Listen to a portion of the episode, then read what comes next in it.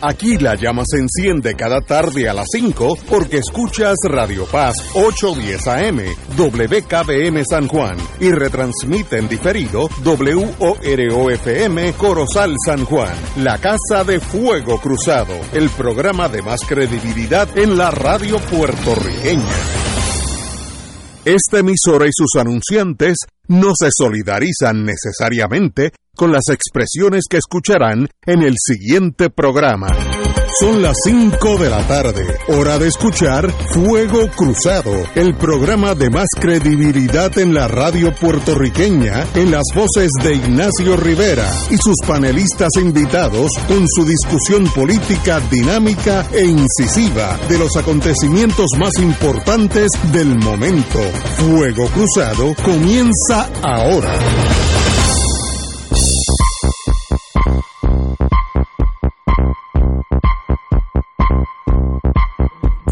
Muy buenas tardes amigos y amigas. Hoy es viernes, viernes 15, no, 15 o 16, 15 de julio, así que estamos en el mismo medio de julio. Muy buenas tardes todos. Tenemos al doctor Cabanilla, vamos con él porque ese señor works for a living, trabaja mucho en el auxilio mutuo, así que eh, profesor y doctor, buenas tardes. Buenas tardes Ignacio y buenas tardes a todos los panelistas que nos escuchan. Muy buena. Eh, eh, salió una noticia que tiene que ver con, con Estados Unidos, que tiene que ver eh, eh, que Estados Unidos, la reacción a las nuevas variantes, no hay mucha reacción de los Estados Unidos, aunque hay unas nuevas variantes dando candela por allá. De 4 y de 5. Eh, dígame usted, ¿por dónde es que estamos? Sí, vamos a hablar de eso eh, pronto. Ok, muy bien. Primero despachar brevemente A lo básico, vamos a lo el básico. panorama local eh, que puedo resumir fácilmente diciendo que primero que las noticias son más buenas que malas Bueno. que los cambios que han habido no, no son realmente dramáticos en cuanto a la tasa de positividad se me hace imposible juzgar qué es lo que está sucediendo porque en los últimos tres días la tasa de positividad se ha mantenido exactamente en 29.01%, lo cual me sorprende mucho. Yo creo que debe haber un error en, en la estadística, porque sería raro que fuera tan tan, pare- tan parecido, ¿no? Idéntico en tres días corridos. Así que yo le escribí al Departamento de Salud, pero no me han aclarado eso. Así que vamos a dejar la tasa de positividad aparte, vamos a hablar de los, el número de casos nuevos, que hace un tiempo bajó y luego alcanzó una meseta en la cual estamos ahora mismo en, la curva. Eh, Esa noticia realmente es más buena que mala, ¿no? Porque por lo menos eh, no, está subiendo, está después de bajar mantenido estable. Y en cuanto a los pacientes hospitalizados, no hemos visto una mejoría importante, pero en los últimos siete días parece que sí está comenzando a bajar el número de pacientes hospitalizados. De nuevo, en el peor de los casos, está estable la situación en ese, en ese renglón. Vamos a, monitorear eso por unos días más. Y en cuanto al número de pacientes admitidos a, la unidad de intensivo, en los últimos siete días parece estar dando muestras de mejorar también. Así que vamos a, vigilarlo. Y en cuanto al número de pacientes conectados a un respirador, había aumentado, pero en los últimos siete días parece que está comenzando a bajar. Tanto el número de pacientes admitidos a intensivo como el número de pacientes conectados a respiradores son parámetros que indican la, la gravedad de, de la infección y no parece que está deteriorándose. Pero hay una noticia mala y es que el número de, muertos eh, parece estar subiendo. Y eso pues, tenemos que vigilarlo también. En cuanto al panorama internacional, yo creo que hay noticias más interesantes. Eh, el periodo de incubación con las nuevas subvariantes de Omicron BA4 y BA5 es más corto que el de las variantes anteriores y los síntomas pueden aparecer varios días antes que la prueba de, laboratorio salga positiva para COVID. ¿Por qué es importante eso? Pues porque hay muchas personas que se hacen la prueba, cuando les da síntomas de COVID, se hacen la prueba, y al dar negativo, pues desarrollan un falso sentido de seguridad, lo cual puede resultar en que no se aíslen y por lo tanto contagien a otras personas. Así que el mensaje importante que quiero, que le quiero llevar a la radio audiencia es que si usted tiene síntomas de COVID y da negativo, debe repetírsela dos y tres veces antes de estar seguro que es realmente negativa. Y yo he visto muchos casos así, después de, la tercera vez que sale positivo, y es que la, carga viral de esta variante BA4 y BA5 parece que es más baja que las anteriores, que las cepas anteriores, y por lo tanto tarda más en dar positiva, porque no hay, suficiente virus eh, para dar positiva la, la prueba. En cuanto a, una nueva variante de Omicron, está la, la BA2.75 que ha aumentado considerablemente desde que se identificó por primera vez en India en mayo. A esa variante nueva, que es una, una subvariante de la BA2, que llaman la BA2.75, eh, le han apodado Centaurus. No me preguntan por qué le llaman Centaurus, ese es el apodo que le han puesto a esta nueva subvariante que se ha detectado en alrededor de 10 países, incluyendo el Reino Unido. Y los virólogos están preocupados por el número de mutaciones relación a la BA2. O sea que tiene la BA2.75, la Centaurus, tiene más mutaciones todavía que la BA2, lo cual pues, le permitiría escaparse más al sistema inmune, en teoría. Pero en este momento no sabemos realmente eh, si es más contagiosa, ni si es más grave, ni, si se escapa más a la inmunidad eh, que, la, que la BA2. Ahora mismo hay una vacuna nueva que está desarrollando Pfizer y Moderna. Ustedes saben que estará lista probablemente para octubre. Y aunque no dijeron nada acerca de la variante esta BA2.75, yo pienso que probablemente estará cubierta. se parece bastante a la BA2. La BA2 debe estar cubierta por la vacuna nueva de Pfizer y Moderna, pues yo diría que probablemente Centaurus estaría cubierto también, lo cual sería importante para tratar de controlar esta, esta nueva variante que se teme que va empezar a predominar pronto. Entonces, si no fuera suficiente con todo esto, ahora tenemos un virus nuevo que no tiene que ver nada con el Omicron. Se llama el virus Nipah, N-I-P-A-H, que ha sido clasificado como un virus letal por múltiples organizaciones. Este virus se descubrió por primera vez en 1999 después de un brote de enfermedad, primero en murciélagos y luego en cerdos, que parece algo en sentido al COVID, ¿no? Que, supone que primero haya aparecido en animales y luego pasado a humanos. Eh, ya en Malasia y Singapur eh, se ha detectado eh, este, este virus y ahora mismo pues están ocurriendo brotes pequeños en, humanos, o sea que la transmisión ya parece ser de humano a humano. Y en un brote que hubo de 300 casos, eh, ocurrieron más de 100 muertes, o sea una tercera parte de las personas infectadas por el virus este mueren. Además de que ha tenido un impacto económico grande, porque tuvieron que sacrificar más de un millón de cerdos para poder controlar el primer brote de esto.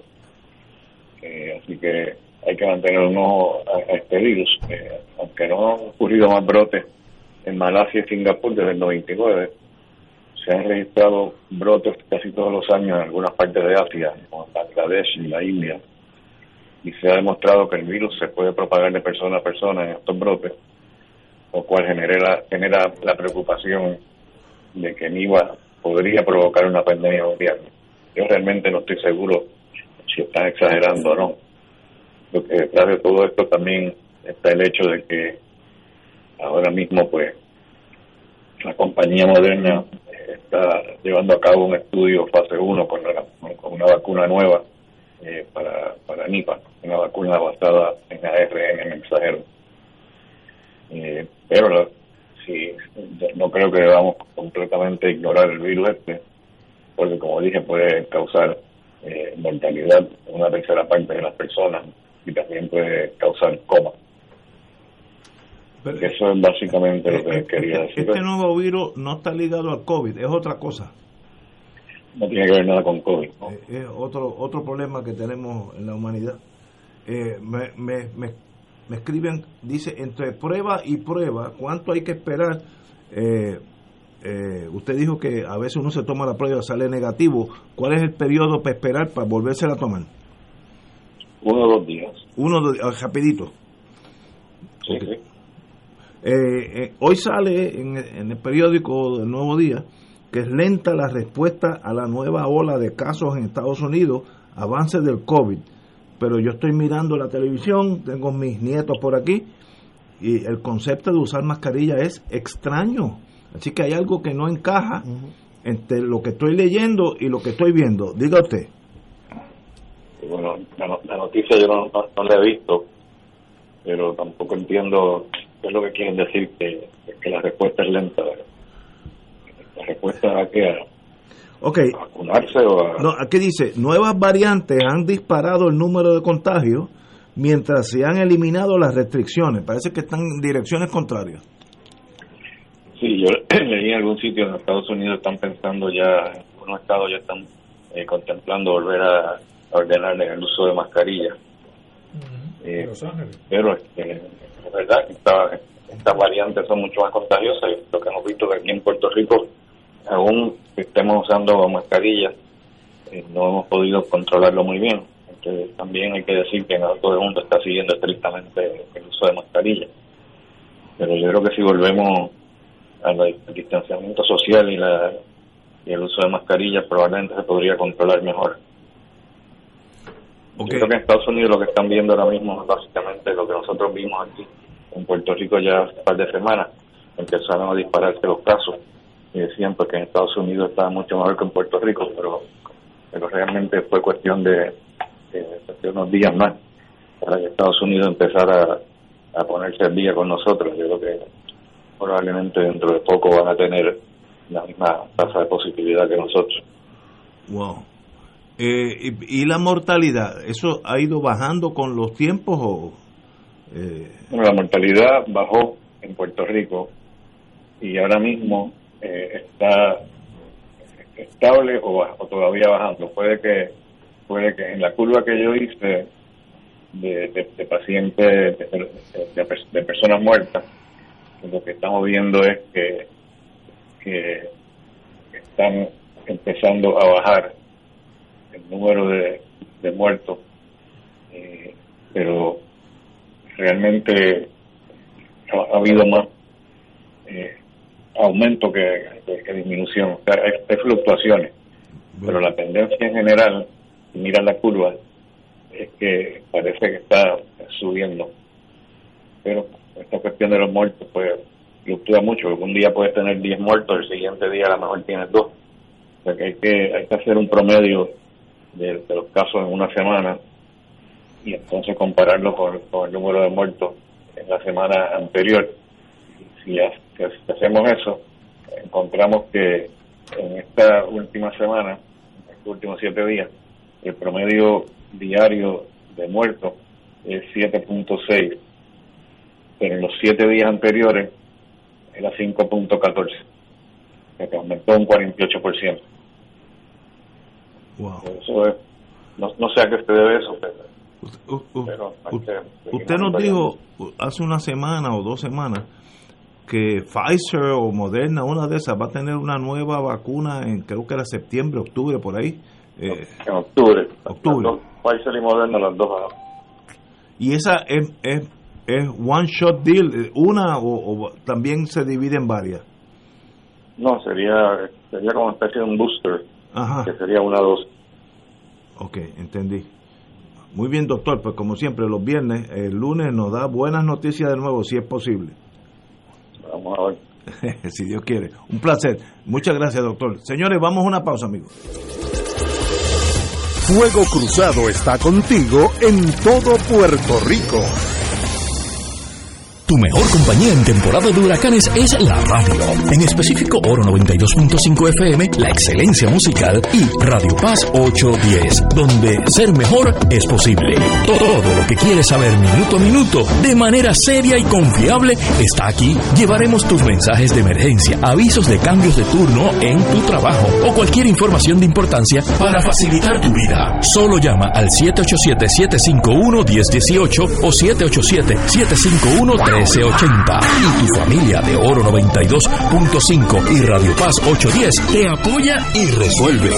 Juntos nos vamos a preparar mejor para enfrentar cualquier evento porque somos el equipo que siempre está a tu lado. A tu lado. Nadie te cuida más que tu familia de Oro 92.5 FM y Radio Paz 810 AM. Escucha, tu dinero seguro, temas legales, financieros, entrevistas, invitados y mucho más. Todos los miércoles a las 4 y 30. Tu dinero seguro.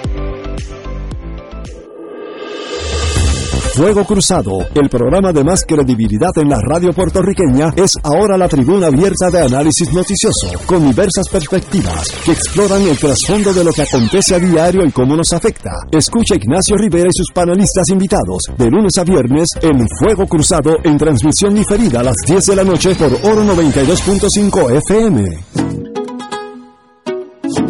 El sábado 20 de agosto, desde las 10 de la mañana hasta las 7 de la noche, llevaremos a cabo el Provitón, Profundos Sostenimiento del Santuario Nacional de Nuestra Señora, Madre de la Divina Providencia, titulado Acogidos por la Providencia. Llenos de gozo, oraremos por las intenciones de Puerto Rico. A la vez estaremos conociendo más sobre nuestra patrona y cooperando para mantener las instalaciones y actividades pastorales del santuario. Transmisión en vivo por Teleoro Canal 13 Radio Paz 810 AM y Facebook Live del Santuario de Nuestra Señora, Madre de la Divina Providencia. Para mayor información puedes comunicarte al 787-646-9448. Contamos con tu oración y contribución.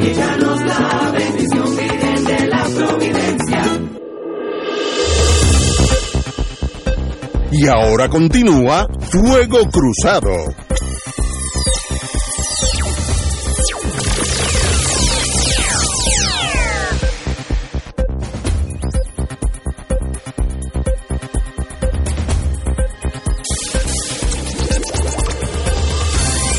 Regresamos, amigos y amigas, Fuego Cruzado. Bueno, el, el proyecto de la Cámara para el futuro de Puerto Rico en el sentido político se acaba de presentar, eso acaba de suceder, eh, y vamos a hablar los detalles, pero obviamente...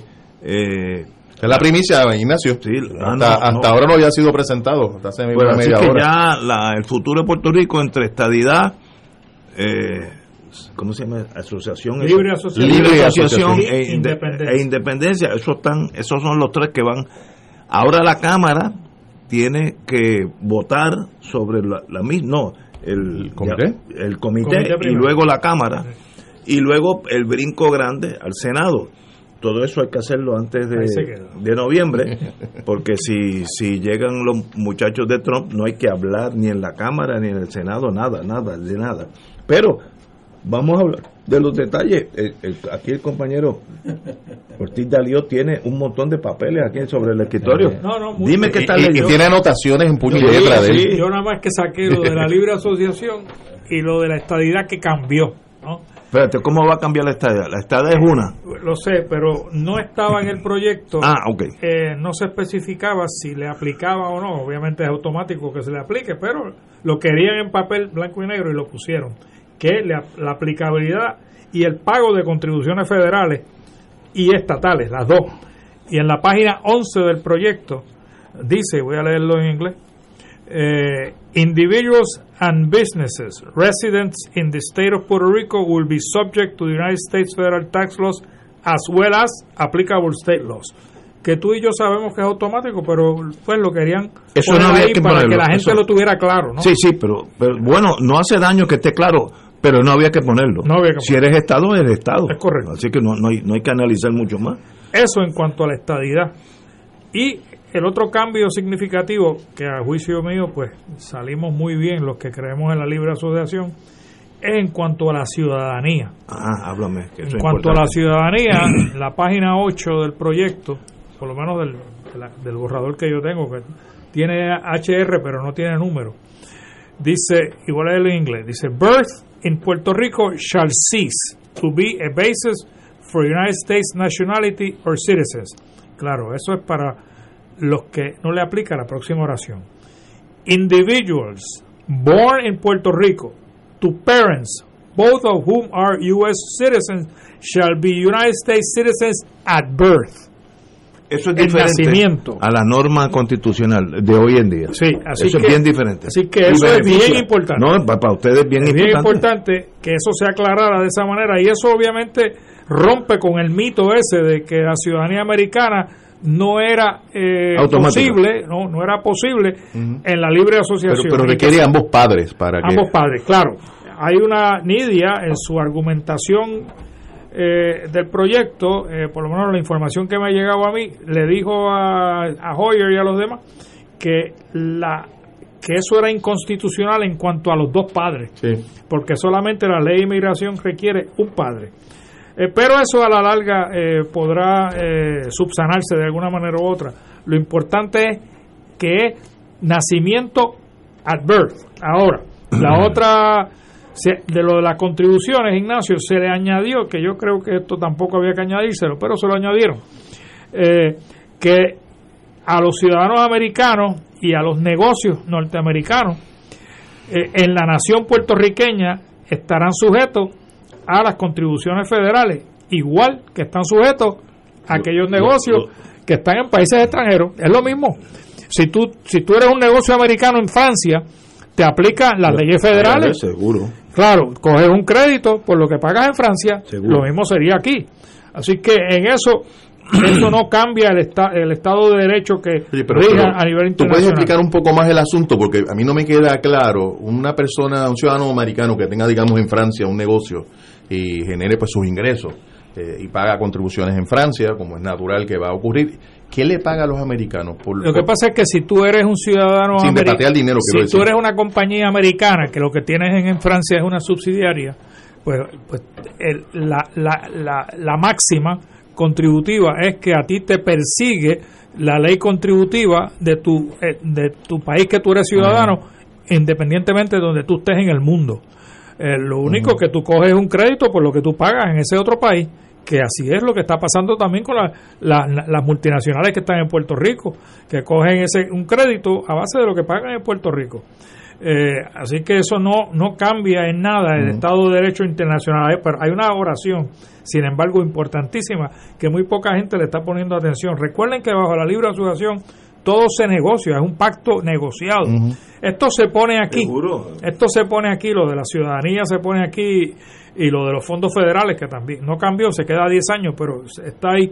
Porque ese es el ofrecimiento inicial y le da ese sabor y seguridad a la gente que va a votar que por lo menos van a tener eso y que están más o menos eso neutraliza las ventajas que tiene la, la estadidad en cuanto a la ciudadanía y en cuanto a los fondos federales pero bajo la libre asociación van a haber fondos federales a, a la- Pero por un término, por un tiempo. por, por 10 años, pero, sí. pero dice, Luego eh, pero la misma ley dice que es negociable, que, Seguro, que eso se va a extender. Correcto. Eh, eh, y hasta la fecha, los pactos de libre asociación que hay ahora mismo con Estados Unidos, que son los países del Pacífico, ambos han reanudado el, el, el pacto. Se han, se han reanudado los pactos por 15 o 20 años, o sea que eso no ha sido ningún problema para los países que tienen ese, ese tipo de pacto.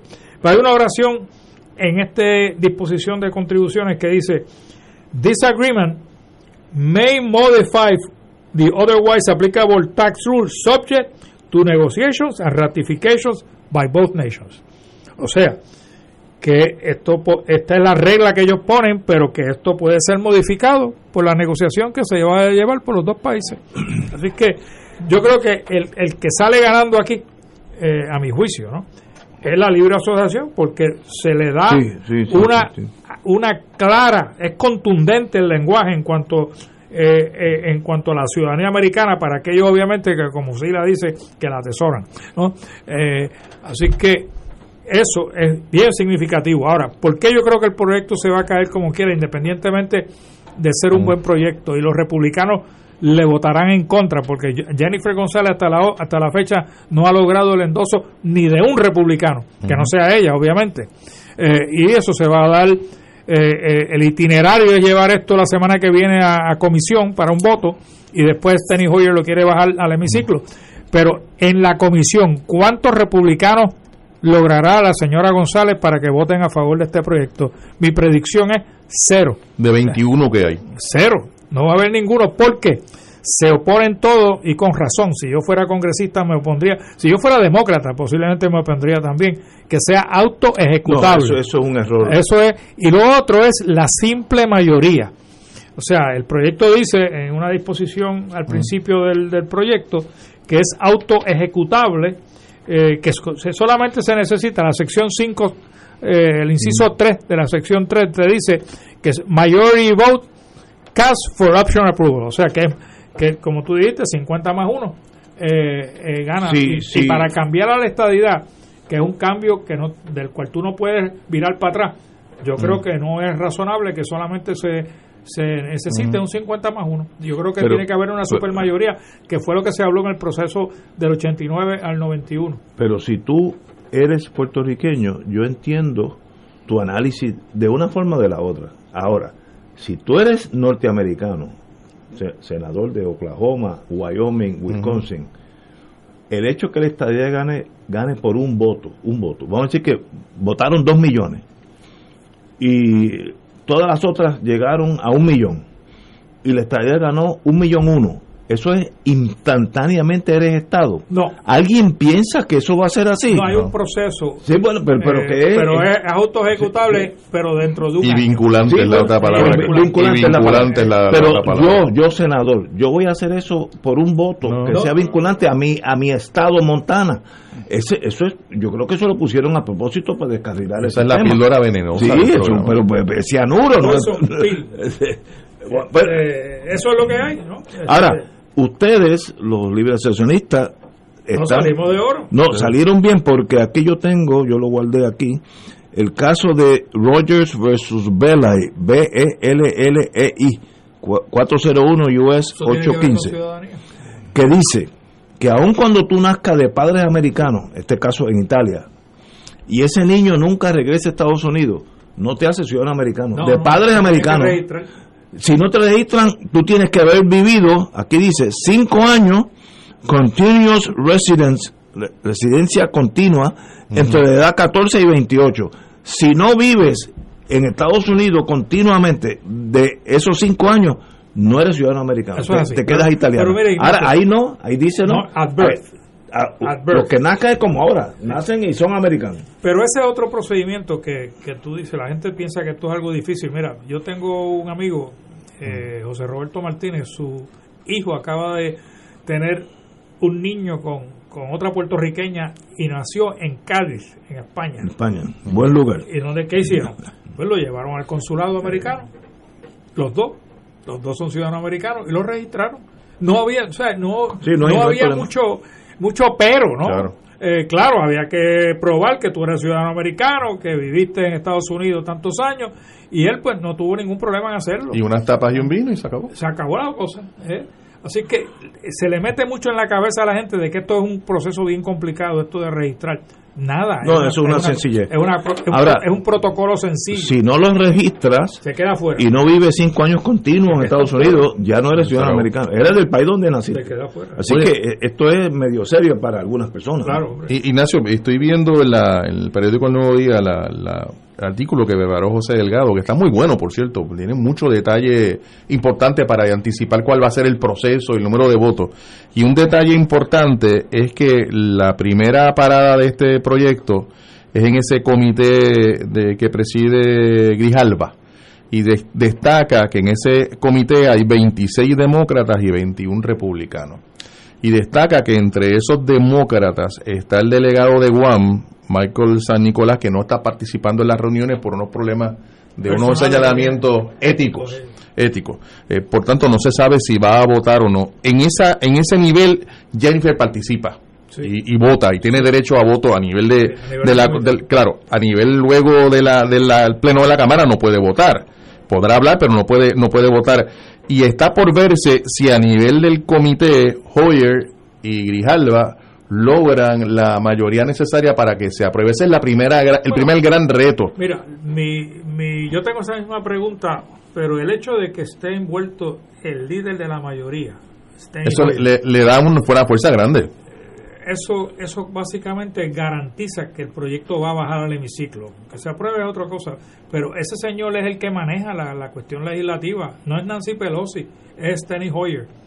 Claro, Steny Hoyer también le está pagando a los estadistas porque él ha recibido mucho dinero a través de la vida política de él, de las personas del PNP en Puerto Rico y por eso quizás mantiene lo de la auto-ejecutabilidad y lo de la mayoría simple, ¿no?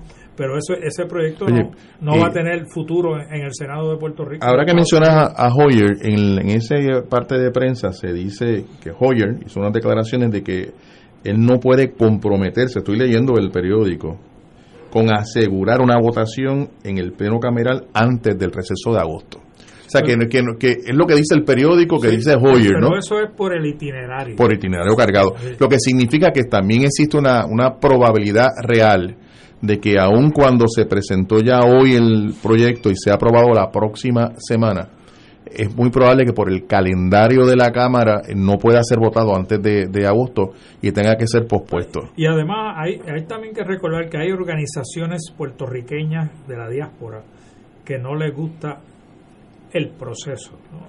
¿no? explícate, explícate, que lo que no entiendo. No le gusta el proceso porque ellos entendían, de la misma manera que entendía Alexandria Ocasio Cortés y, y, hasta cierta medida Nidia, de que por lo menos hubiera una vista pública para, no que, vista pública. para que quedara eso en el récord legislativo. Va, va, se ve mal que un proyecto baje al hemiciclo y no haya habido una vista pública sustantiva para discutir el mismo. Por eso es que esta declaración que hacen estos amigos ayer, eh, así el miércoles, mm. no está Alexandria Ocasio Cortés. No participó. Ella se bajó se bajó del caballo. Sí. Y se bajó del caballo. ¿Por, qué? Porque, ¿Cuál es el.? Yo creo que se bajó del caballo por dos razones. Una, porque no va a haber vista pública. Dos, porque no se, porque no se incluye el español. Eh, no se incluyó el español como, lenguaje eh, como lenguaje oficial de, Puerto Rico, independientemente si es estadidad o no. Eh, es, y que no se tradujo y no se tradujo el proyecto por el Congreso, no por nosotros, es por el mm. Congreso para que sea oficial en, al español. Así que esas tres razones es que yo creo que Alexandria Ocasio Cortés no participó y no firmó la mm. declaración de esos congresistas. Oye, Ignacio, y en relación con tanto el PNP como el Partido Popular, yo creo que aquí también hay unos costos políticos interesantes. En el caso del Partido Popular es obvio la que no se haya incluido al Estado Libre Asociado como una alternativa que no se haya reconocido a ELA como una alternativa descolonizadora o que fuera de la cláusula eh, territorial, eso tiene unas consecuencias políticas en relación con el futuro inmediato del PPD. Va a tener que tomar decisiones estratégicas. Y en relación con el PNP, pues si los otros días no estaban hablando de que aquí esto es un asunto resuelto, de que fue un asunto adjudicado por el voto del pueblo, de que ya hay un mandato por la ah, estabilidad eh, y, están los delegados esos que se enviaron allá y ahora, si eso fuera cierto, ¿cómo es que ahora van a volver a otra elección? dos comentarios. Uno, los delegados ya no tienen ningún trabajo. Porque, ¿Se acabó? Y deberían derogar la ley, ¿no? Porque si están apoyando este plebiscito, Pero pues eso fue que, ese dinero, que dejaron el 1522 afuera, ¿no? Eh, se olvidaron del plebiscito eh, del 2020, ya eso no cuenta. Ah, porque tú no puedes apoyar las dos cosas a la vez. Eh, y dos, en cuanto al Partido Popular, José Luis Dalmau estuvo en Washington en estos días.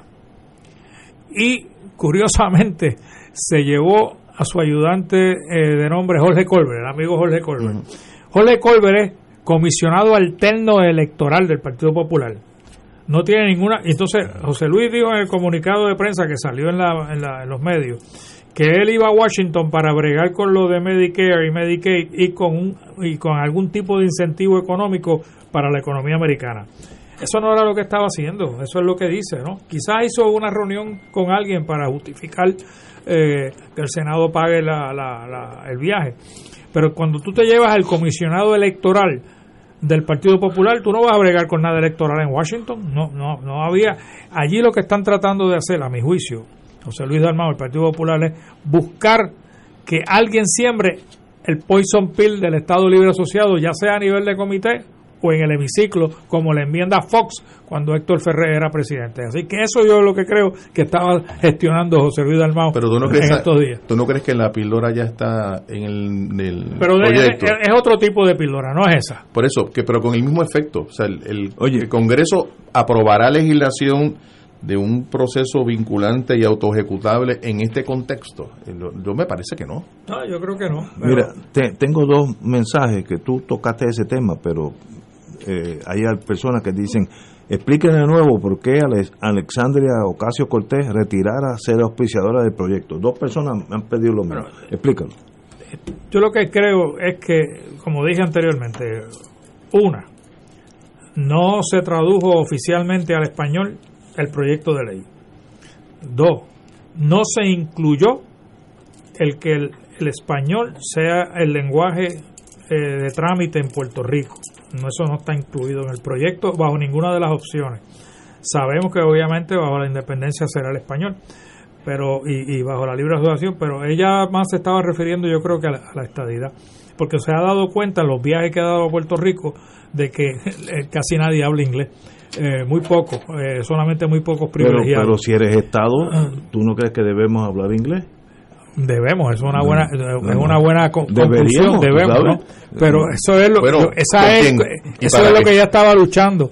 Es Esas eres- son dos, dos razones. Y la, la tercera, ¿cuál fue la tercera que dije? Este, eh, se me escapó ahora la De tercera. la ciudadanía podría haber sido, ¿no? No, no, eso, eso ella está de acuerdo con está de esto. acuerdo. Sí, ella está de acuerdo con la ciudadanía. Pero a- a- al compañero Román, si uno vota por la estadidad, ¿no crees que es lógico que ese sea el lenguaje de la nación? Si queremos ser una provincia de Francia, ¿no crees que deberemos hablar francés? No, no, sí, estoy de acuerdo contigo. Es una cosa tan absurdamente lógica El que que, choco de vez en cuando con gente no. Ese, ese es parte del asunto. Si se reconoce que Puerto Rico es una nación con su propia identidad, pues eso es una cosa. Pero si tú quieres formar parte de otra nación, pues, Pues, atente a las consecuencias. si yo, Eh, si no, yo no hay duda ser- de que ellos hacían. Pero cuando te hablaba de hablar inglés, decía, ¿con quién y para qué? Eh, porque evidentemente pudiera darse también un proceso de, de reconocer, eh, como entiendo que es Nuevo México o Arizona, tengo duda ahora cuál de los dos, que tiene dos idiomas eh, Mm. Pero- oficiales. pero en la papeles, realidad- en pero- papeles. en papel, porque la, habla reali- la, español. reali- la realidad es que el idioma de los Estados Unidos, es en inglés. el, sobre todo el idioma del poder, el idioma económico, Mira, el idioma del gobierno, Hay- hay- es en inglés. hay- tú, tú lo experimentaste, Ignacio, cuando estabas en, tu, en uno de tus matrimonios anteriores eh, con la italiana. me, ha- me tirado ahí. Tú fuiste- Uno, tú fuiste anteriores a como si fueran varios. Tú fuiste a unos bolsillos a unos bolsillos en Estados Unidos Italiano. donde lo único que se hablaba era italiano es y no sabían inglés. Eso. Este- Lo- lo- los que llegaron, los hijos. Por eso, ya. la- claro, la, la larga. Y, y con el español pasa lo mismo. Hay unos hay unos bolsillos, a veces bolsillos grandes, ¿no? Tú vas a, a Miami y el bolsillo es bien grande. En Central Florida igual. Donde todo lo que se habla es en español. Eh, allí casi no se habla inglés para nada. Este, claro, excepto en la oficialidad. ¿Qué quiero, qué digo, ¿Qué quiero decir con la oficialidad? Cuando tú vas a las agencias de gobierno, eh, el trámite usualmente, usualmente es en inglés, aunque hay también trámite dual, donde las planillas te las dan en español también si tú la quieres, la federal. Así que eh, en ese sentido Estados Unidos en ciertas áreas ha sido muy flexible con relación al lenguaje. Pero el, lo que une a Estados Unidos es una lengua franca, se dice en, en latín. Una, El dólar. Una, una, una lengua, un idioma común. Eso es importantísimo para la nación. Claro. No piense como puertorriqueño, piensa como americano. Claro, Son claro. dos cosas diferentes. y sencillamente, tú vas a Nuevo México, yo he estado por allí, eh, en mis vidas anteriores, y nadie habla español. Oye, Pero pero yo nada, estuve en San, nada, yo estuve en San Antonio hace muchos años. En San Antonio yo he ido varias veces. Y tú vas a la alcaldía de San Antonio y te atienden en español. Sí, Eh, allí hay Pero, gente- pero Ignacio, no te preocupes porque el PNP va a cambiar esa realidad de los Estados Unidos. Vamos a hablar, ellos en español. Sí, los- o sea, hay, hay como que una cierta percepción de que se tiene el poder político como para alterar la realidad, no de Puerto Rico, de los Estados Unidos, eh, porque ciertamente ese tema del idioma es un, te- un Es tema crucial. y es obvio eh, que el idioma que se va a patrocinar y promover sobre el español va a ser el inglés. No hay duda de que es así. el que el que domina el sistema educativo de un país a la larga domina el país. Eso es una cuestión de inteligencia 101. Si yo, ah, tengo un ejemplo, Alsace-Lorraine, que antes que de la Segunda Guerra Mundial, cada 20 años cambiaban, ahora eran alemanes y luego eran franceses y vuelven alemanes. Eh, allí hay gente son bilingües. Ahora mismo son franceses. Yo tengo de vecina una doctora, enseña, enseña en el centro médico, que tiene un nombre, la apariencia, todo es alemán, lo único que es francesa. ¿Por qué? Porque desde que nació el sistema educativo es en francés. Así que si Puerto Rico va a ser Estado, con lo cual tiene mi voto, el sistema educativo tiene que hacer la transferencia al inglés. Si no, Otra vez. quédate, quédate. Bueno, ya tú sabes No, si no te quedas eso- como tú eso- estás, yo no Como- tengo problema. Oye, Ignacio, Eso se trató y fracasó. No, no, pero no. Pero es que ahora, si eres Estado, va a tener una, una estrellita en la bandera. No hay ni, no hay estrellitas diferentes allí. No hay una más oscurita y una más grande. No, todas son iguales. Eso es necesario porque si no, cuando pasa lo que pasó en Rusia, la Unión Soviética, hubo un problema y todo el mundo cogió por su lado porque habían varias etnas, eh, etnias, lenguajes diferentes. Más de 200 Y- y idiomas se la- en- en desintegró. No, es un lenguaje, una bandera. No hay dos banderas, una, que es Oye, la americana. Ignacio, lo que, lo que ocurre actualmente en la Corte Federal donde tú- donde tú vas, Sí. eh, ¿En inglés? eh, allí hay un abogado que es puertorriqueño que se vira para el testigo y le hablan en, en secreto en español. Hay un fiscal o un abogado de la defensa o de, o de ordinario o otro puertorriqueño que entre, entre ellos se hablan español. El juez de Puerto Rico, de hecho, esta semana pasado unas vistas sobre tres candidatas Sí. a juezas federales en el Senado de los Estados Unidos que también son puertorriqueños. El, el alguacil es puertorriqueño, el jurado la mayoría lo son, pero hay que hablar inglés. Pues sí, señor. Y, y si quieres presentar un, un documento, y, y si tienes que presentar un documento, traducirlo. hay que traducirlo. Y que si quieres testificar en español, hay que traer un traductor, que es otro puertorriqueño, que le va a traducir a un jurado puertorriqueño y a un juez puertorriqueño y a un abogado puertorriqueño al inglés Mira. lo que un puertorriqueño está diciendo en español. Eso es, eso es lo que vendría con la estadía. Pues, pues, Eso me recuerda el primer caso que yo, yo no, que tuvo un amigo mío en la Corte Federal porque quería juramentar en la Corte Federal, pero él no sabe inglés. Entonces me llevó a mí para que yo me parara detrás de él y le tradujera. y entonces él, le- él, le- él le, él le contestaba al juez lo que yo le decía en inglés acá. May please the court. Y él, may please the court. Y entonces, y era Torruella. Y Torruella dice, ¿y, quién es el señor que está detrás de usted? Le dice, ah, este es mi amigo, el licenciado Ortiz. Es que yo no sé inglés, este señor Torruella, este, y él me está traduciendo. Pues que no lo haga escondido, póngase allá al lado de él y lo, como y lo traductor, haga, vamos a hacerlo. Ahora, Ay. Todas las tres posibilidades, independencia, esa no hay que describirla, todo el mundo sabe lo que hay, si hay 192 naciones, pues un, eh, sería 193. Pues muy bien, ¿sabes? No sé si es 100 o 90 o lo que sea. Ciento y pico, sí, sí. Ah, ok, Mira. ahora, si es, eh, ¿cómo se llama la cosa tuya? Este, que se me- Libre asociación. Que es la que va a pues ahí hay un intermedio, ahí se negocian algunas cosas. Pero si eres Estado, es Estado. No hay que analizar, no hay que analizarlo.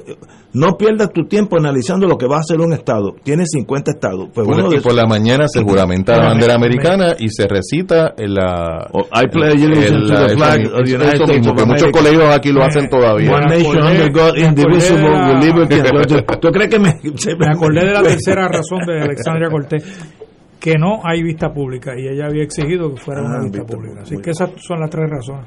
Señores, tenemos que ir a una pausa, vamos a una pausa y regresamos. Tenemos un invitado aquí, ya lleva un tiempito aquí con nosotros.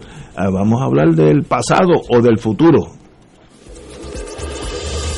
Fuego Cruzado está contigo en todo Puerto Rico.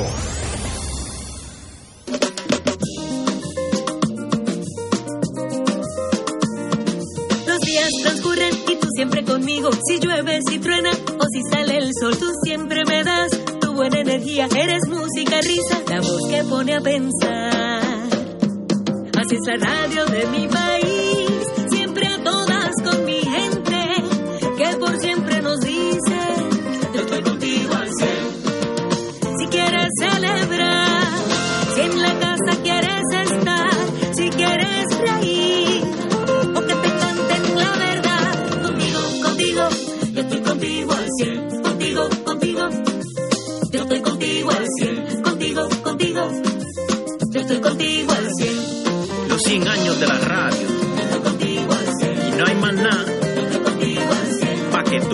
sepa y donde quiera. Fanático del deporte, la mejor información y el mejor análisis lo escuchas los sábados a las 2 de la tarde por Impacto Deportivo con Javier Sabat y el más completo elenco en deportes por Radio Paz 810 AM y en las redes sociales Facebook Impacto Deportivo Radio PR Twitter e Instagram Impacto underscore Deport juntos impactando el deporte nacional. Si usted duda del humor de Dios, tiene que verme locotón en almíbar. TSB Productions presenta esta comedia de suspenso del 15 al 17 de julio en El Pículo Teatro de la Parroquia Santa Bernardita. Melocotón en almíbar. Ven, disfrútala. Para información y boletos, 787-762-2010 y 787-762-0375. Y ahora continúa Fuego Cruzado.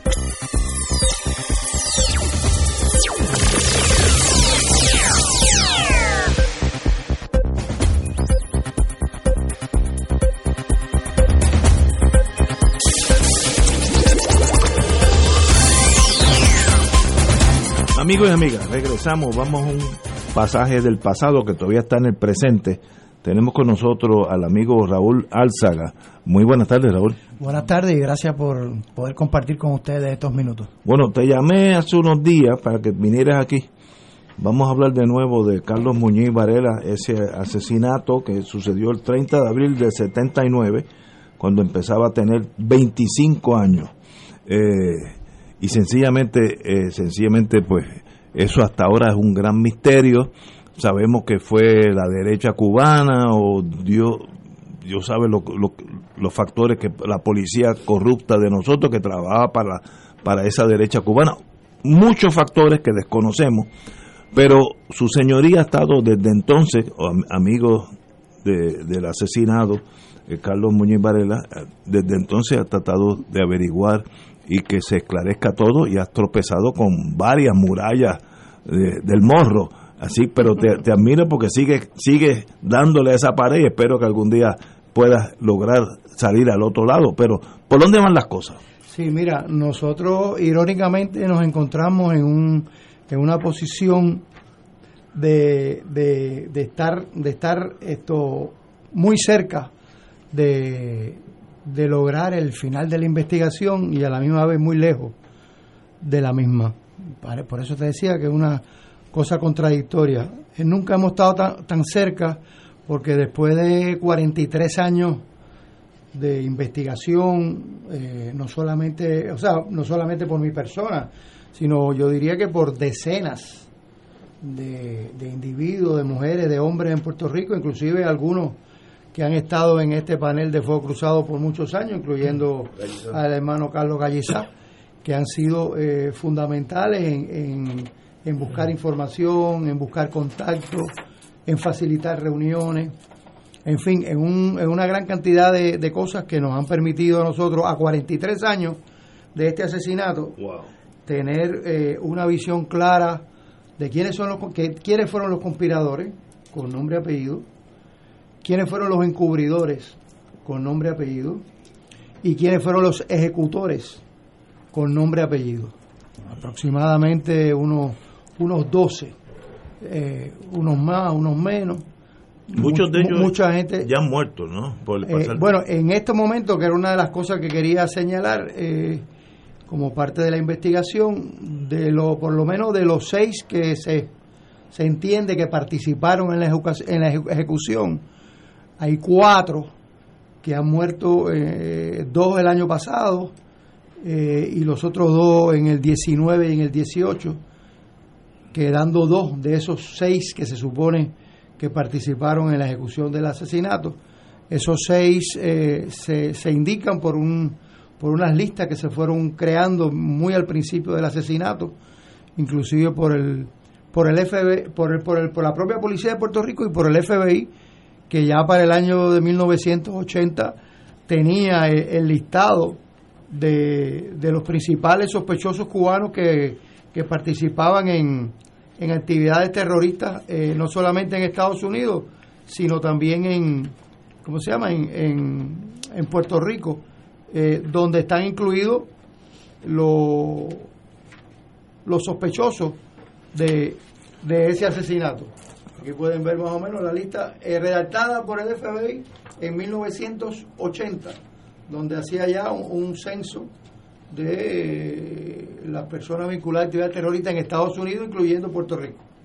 Y aquí en cositas amarillos, para que la vean de lejos, los principales sospechosos en la ejecución del, del asesinato de Carlos Muñoz. ¿Por, por qué se asesina a Carlos Muñoz? ¿Cuál es Bien, el, bien. el gatillo que genera todo eso? Ok, ¿Por eh, qué? eh, básicamente nosotros eh, nos habíamos vinculado a, toda una- a todo un movimiento político que se inicia a principios de los 70 de búsqueda y acercamiento hacia la, hacia la realidad cubana.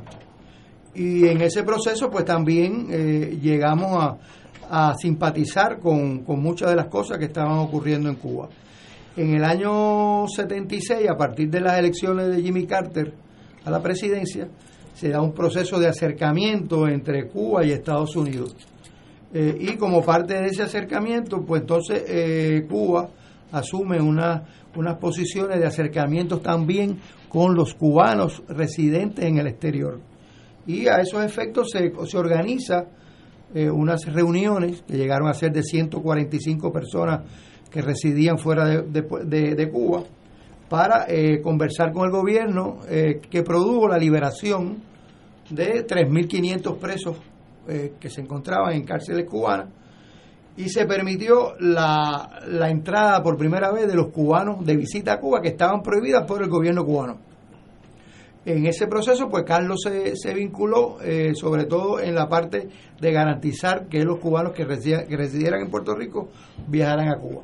Todo ese proceso generó en todas las comunidades cubanas en el exterior, a partir de las organizaciones políticas públicas de los cubanos, más de las organizaciones clandestinas de los cubanos, que básicamente se agrupaban alrededor de Omega 7 y el CORU, que empezaron a desarrollar una campaña violenta de colocaciones de bombas, de asesinatos En Puerto- en Puerto Rico, estamos en Puerto Rico y en Estados Unidos. Ajá. Ellos llegaron a matar tres personas. La primera fue Carlos, pero después mataron a dos más en New Jersey. Más colocaron decenas de bombas en ese periodo ¿Y, de y qué quería esta gente? 78-79. Que, que no hubiera contacto con Cuba. Eh, o sea, la idea era impedir Ajá. que ese el proceso se desarrollara. Veo. Tanto el de los viajes por la, por la perspectiva de que eso engrosaba las arcas de la dictadura y, y- y fortalecía a la revolución, cosa que ellos, por supuesto, no les interesaba. Y para eso, para esos fines, pues eh, nos pusieron una bomba el 4 de enero, dos, tres meses antes que mataran a Carlos, nos pusieron una segunda bomba después que mataron a Carlos, nos pusieron una tercera bomba eh, en enero del 80, en un periodo de tres años. ¿Pero dó- dónde fue que Aquí en Puerto? Rico. Acá. Sí, en Puerto Rico. Contra mí se conspiró en dos ocasiones para, para asesinarme. Eh, todo esto eh, debidamente documentado. Eh, se ofreció dinero a la policía de Puerto Rico, hasta 25 mil dólares para que lo mataran, donde está envuelto, por supuesto, el coronel Alejo Maldonado, eh, reconocido por él inclusive en una carta escrita a Carlos Callizá, donde, donde reconoce que sí le ofrecieron ese dinero, y, y- y donde ellos no evitaron el asesinato, y después del asesinato supieron quiénes lo hicieron, y no hicieron nada para esclarecerlo, o sea que hay una hay un encubrimiento por parte de sectores de la policía en aquel momento. Eh, la división de inteligencia incluso inicia una investigación de seguimiento a Carlos cuatro días antes que lo maten, el 24 de abril. Nosotros hemos descubierto posteriormente que la persona que, que solicita a la división de inteligencia que, que se investiga a Carlos y a Viajes Varadero, que era la agencia Sí, sí, que, nosotros eh, teníamos, fue nada menos que el personaje de Alejandro González Balavé, que en ese momento, de- el 2 de abril del 79, era, una, era un héroe todavía dentro de la policía y que le pide a Pérez Casilla que, que, que hace falta que me haga una investigación porque es una agencia de pasaje que tiene que probablemente se llevan a cabo actividades subversivas.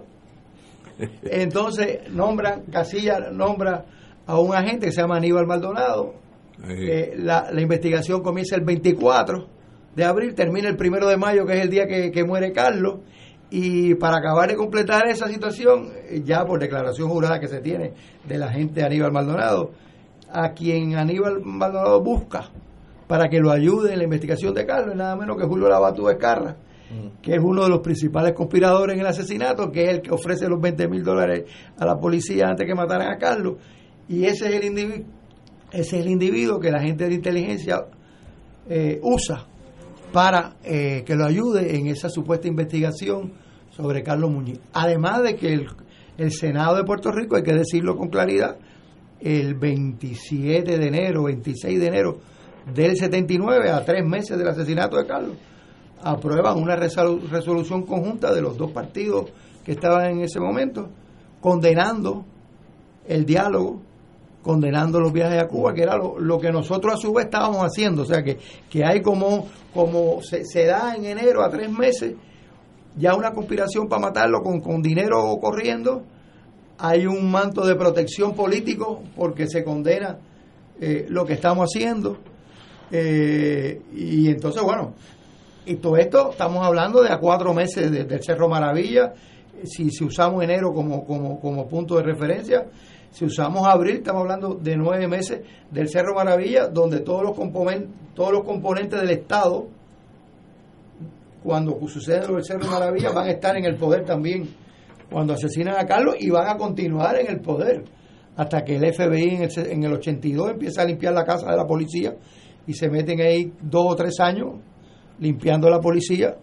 Eh, surge la investigación del Cerro Maravilla, que también se destapa toda la participación de la inteligencia de la policía, y posteriormente el desmantelamiento de la, de la división de inteligencia en el 87, que es lo que nos va a permitir a nosotros avanzar en esa investigación que nos habíamos comprometido prácticamente desde el primer día, pero que durante los primeros tres años fue muy poco lo que se pudo avanzar, porque bueno, todas esas estructuras estaban para encubrir eh, y, y- y, como tú decías, crear un muro de contención que, que no permitiera el avance de la investigación, un muro de contención que todavía existe, Sí, todavía está ahí. en, en- en menos, en menos intensidad, pero yo sostengo que el encubrimiento todavía continúa de alguna forma en lo que yo he llamado las manos invisibles que siempre provocan o que un fiscal renuncie o que o que un- algo no se haga o que se le quite a un, un agente de la policía de, de la, de la- o se saque a un agente de la policía de una investigación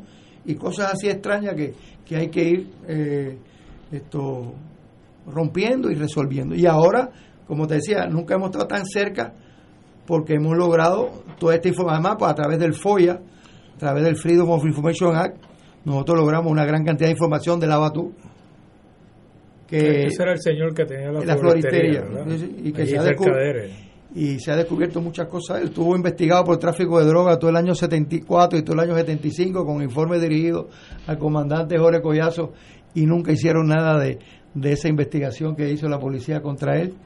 Esto y entonces eh, to- todo eso se, se- se va, a ir, va a ir conspirando para que para que para que podamos esto a- para que podamos cómo se llama avanzar aunque por el FOIA como decía la desclasificación de Julio Labatú desclasificaciones que se hicieron del CORU en un momento dado por otra gente ¿Qué es Coru?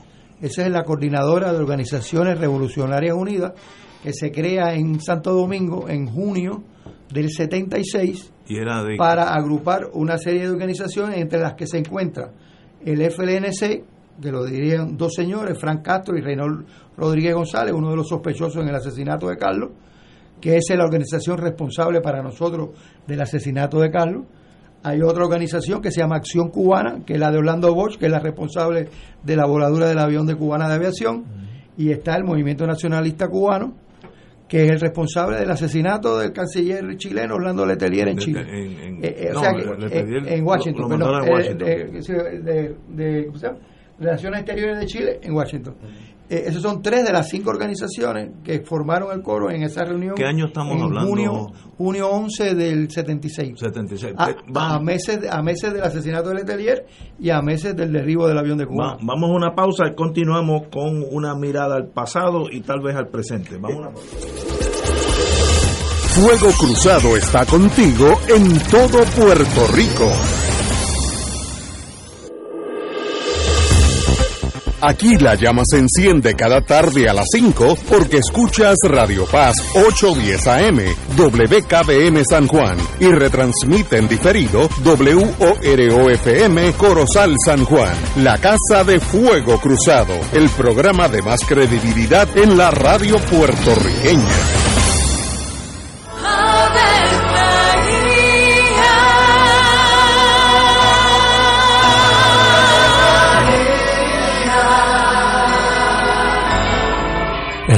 Del Señor anunció a María. Y ella concibió por obra del Espíritu Santo. Dios te salve María, llena eres de gracia, el Señor es contigo. Bendita tú eres entre todas las mujeres, y bendito es el fruto de tu vientre Jesús. Santa María, Madre de Dios, ruega por nosotros pecadores, ahora y en la hora de nuestra muerte. Amén. He aquí la esclava del Señor. Hágase en mí según tu palabra. Dios te salve María, llena eres de gracia, el Señor es contigo. Bendita tú eres entre todas las mujeres, y bendito es el fruto de tu vientre Jesús. Santa María, Madre de Dios, ruega por nosotros pecadores, ahora y en la hora de nuestra muerte. Amén. Y el Verbo se hizo carne. Y habitó entre nosotros. Dios te salve María, llena eres de gracia, el Señor es contigo. Bendita tú eres entre todas las mujeres, y bendito es el fruto de tu vientre Jesús. Santa María, Madre de Dios, ruega por nosotros pecadores, ahora y en la hora de nuestra muerte. Amén. Ruega por nosotros, Santa Madre de Dios. Para que seamos dignos de alcanzar las promesas de nuestro Señor Jesucristo. Oremos. Derrama, Señor, tu gracia sobre nosotros, que por el anuncio del ángel hemos conocido la encarnación de tu Hijo, para que lleguemos por su pasión y su cruz a la gloria de la resurrección, por Jesucristo nuestro Señor. Amén. Gloria al Padre, al Hijo y al Espíritu Santo. Como era en un principio, ahora y siempre, por los siglos de los siglos. Amén. Tu mejor compañía en temporada de huracanes es la radio.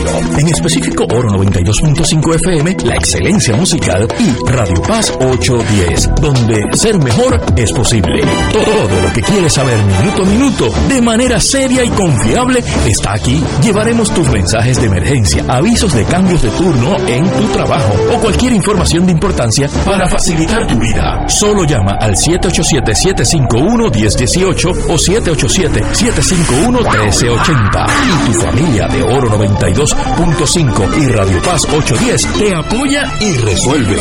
Juntos nos vamos a preparar mejor para enfrentar cualquier evento porque somos el equipo que siempre está a tu lado. A tu lado. Nadie te cuida más que tu familia de Oro 92.5 FM y Radio Paz 810 AM. Y ahora continúa Fuego Cruzado.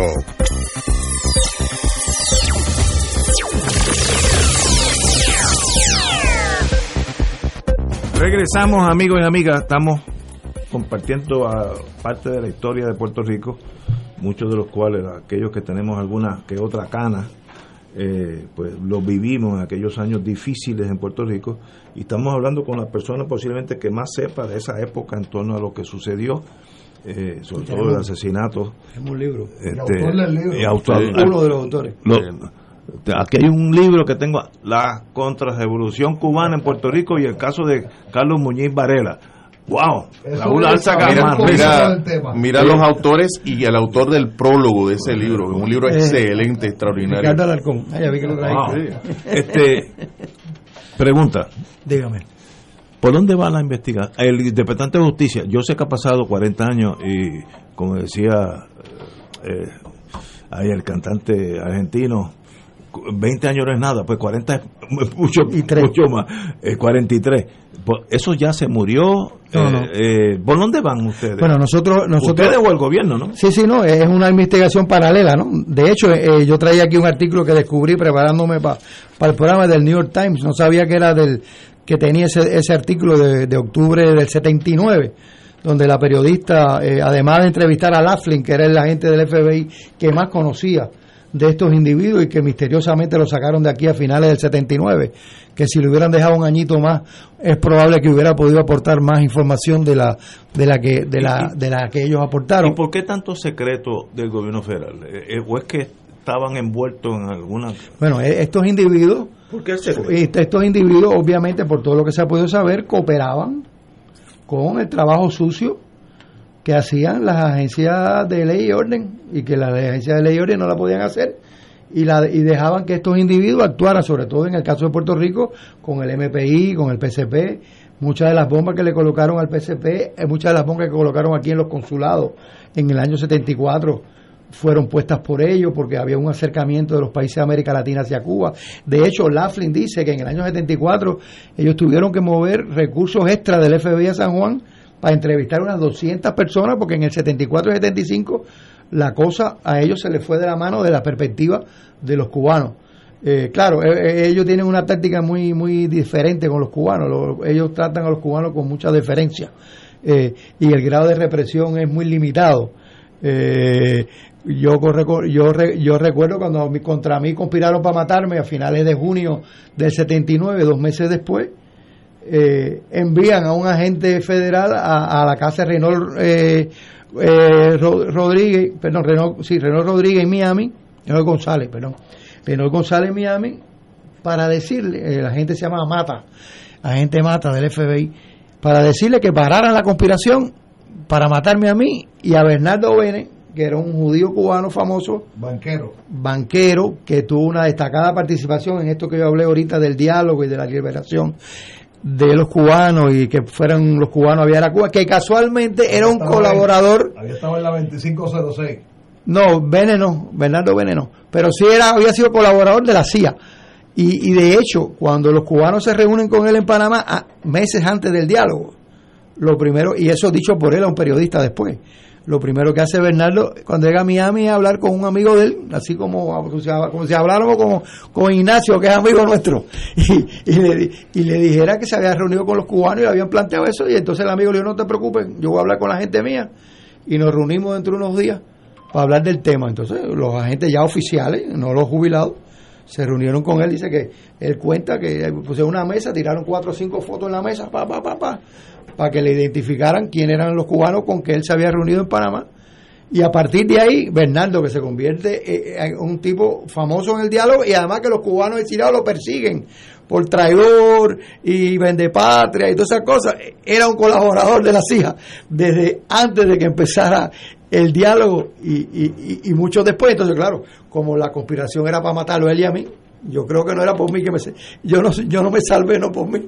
Yo creo que yo me salvé porque iban a matar a Bene y ellos no iban no iban a permitir que le mataran a Bernardo Bene con, con la relación tan estrecha que tenía Bernardo con la CIA no Eh, y, y, y- ah, entonces a su vez que es lo que quería el punto que quería enfatizar que a Reynold Rodríguez lo entrevistan y no lo acusan. Yo no sé ustedes ustedes son abogados pero yo no entiendo cómo un tipo que, que está conspirando va a matar a alguien el FBI se limite a visitarlo y advertirle que ellos saben que vas a conspirar y para la conspiración. No lo acusan de nada. Yo me imagino que tiene que haber algún delito por tú planificar matar a alguien. Pero en, en y sin embargo no le hacen nada. Pero en aquellos años de la Guerra Fría, que era bien caliente, el hecho de que tú puedas utilizar ese asset, como se dice en Estados Unidos, ese valor de inteligencia, te permite a ti decir, mira, pórtate bien, te estoy velando, no, no, no seas loquito, pero yo sé que cuando te necesite en Angola, en el Congo, Nicaragua, en el vas a- 85. tú- ¿sabes? Entonces había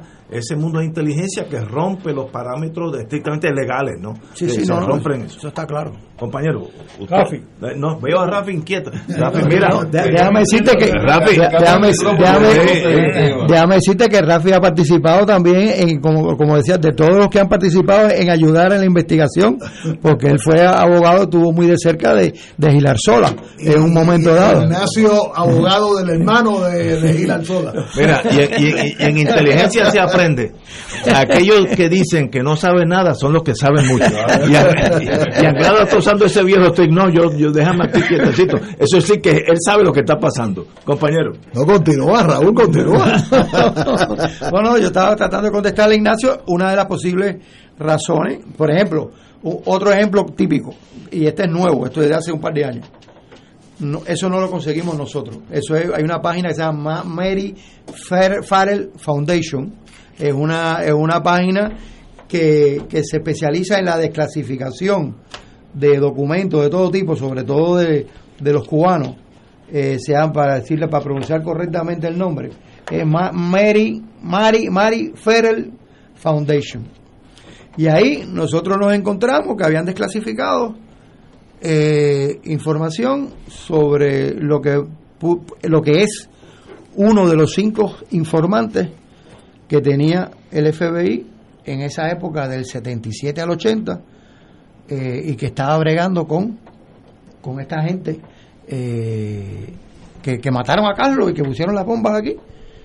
Y entonces, en todo ese informe que tiene más de 200 páginas, eh, el individuo sabe, habla perfectamente de las bombas que pusieron antes que mataran a Carlos. Habla de las dos conspiraciones para matarme, incluyendo él participa en una de ellas porque él era vecino mío, vivía en la esquina de mi casa y la Batú le, le- orienta a que me vigile para que monte un itinerario de horario de llegada a la casa para matarme. Eh, pero en el medio de, de toda esa narrativa, que es para una película, es para un guion de una película, no habla nada de Carlos.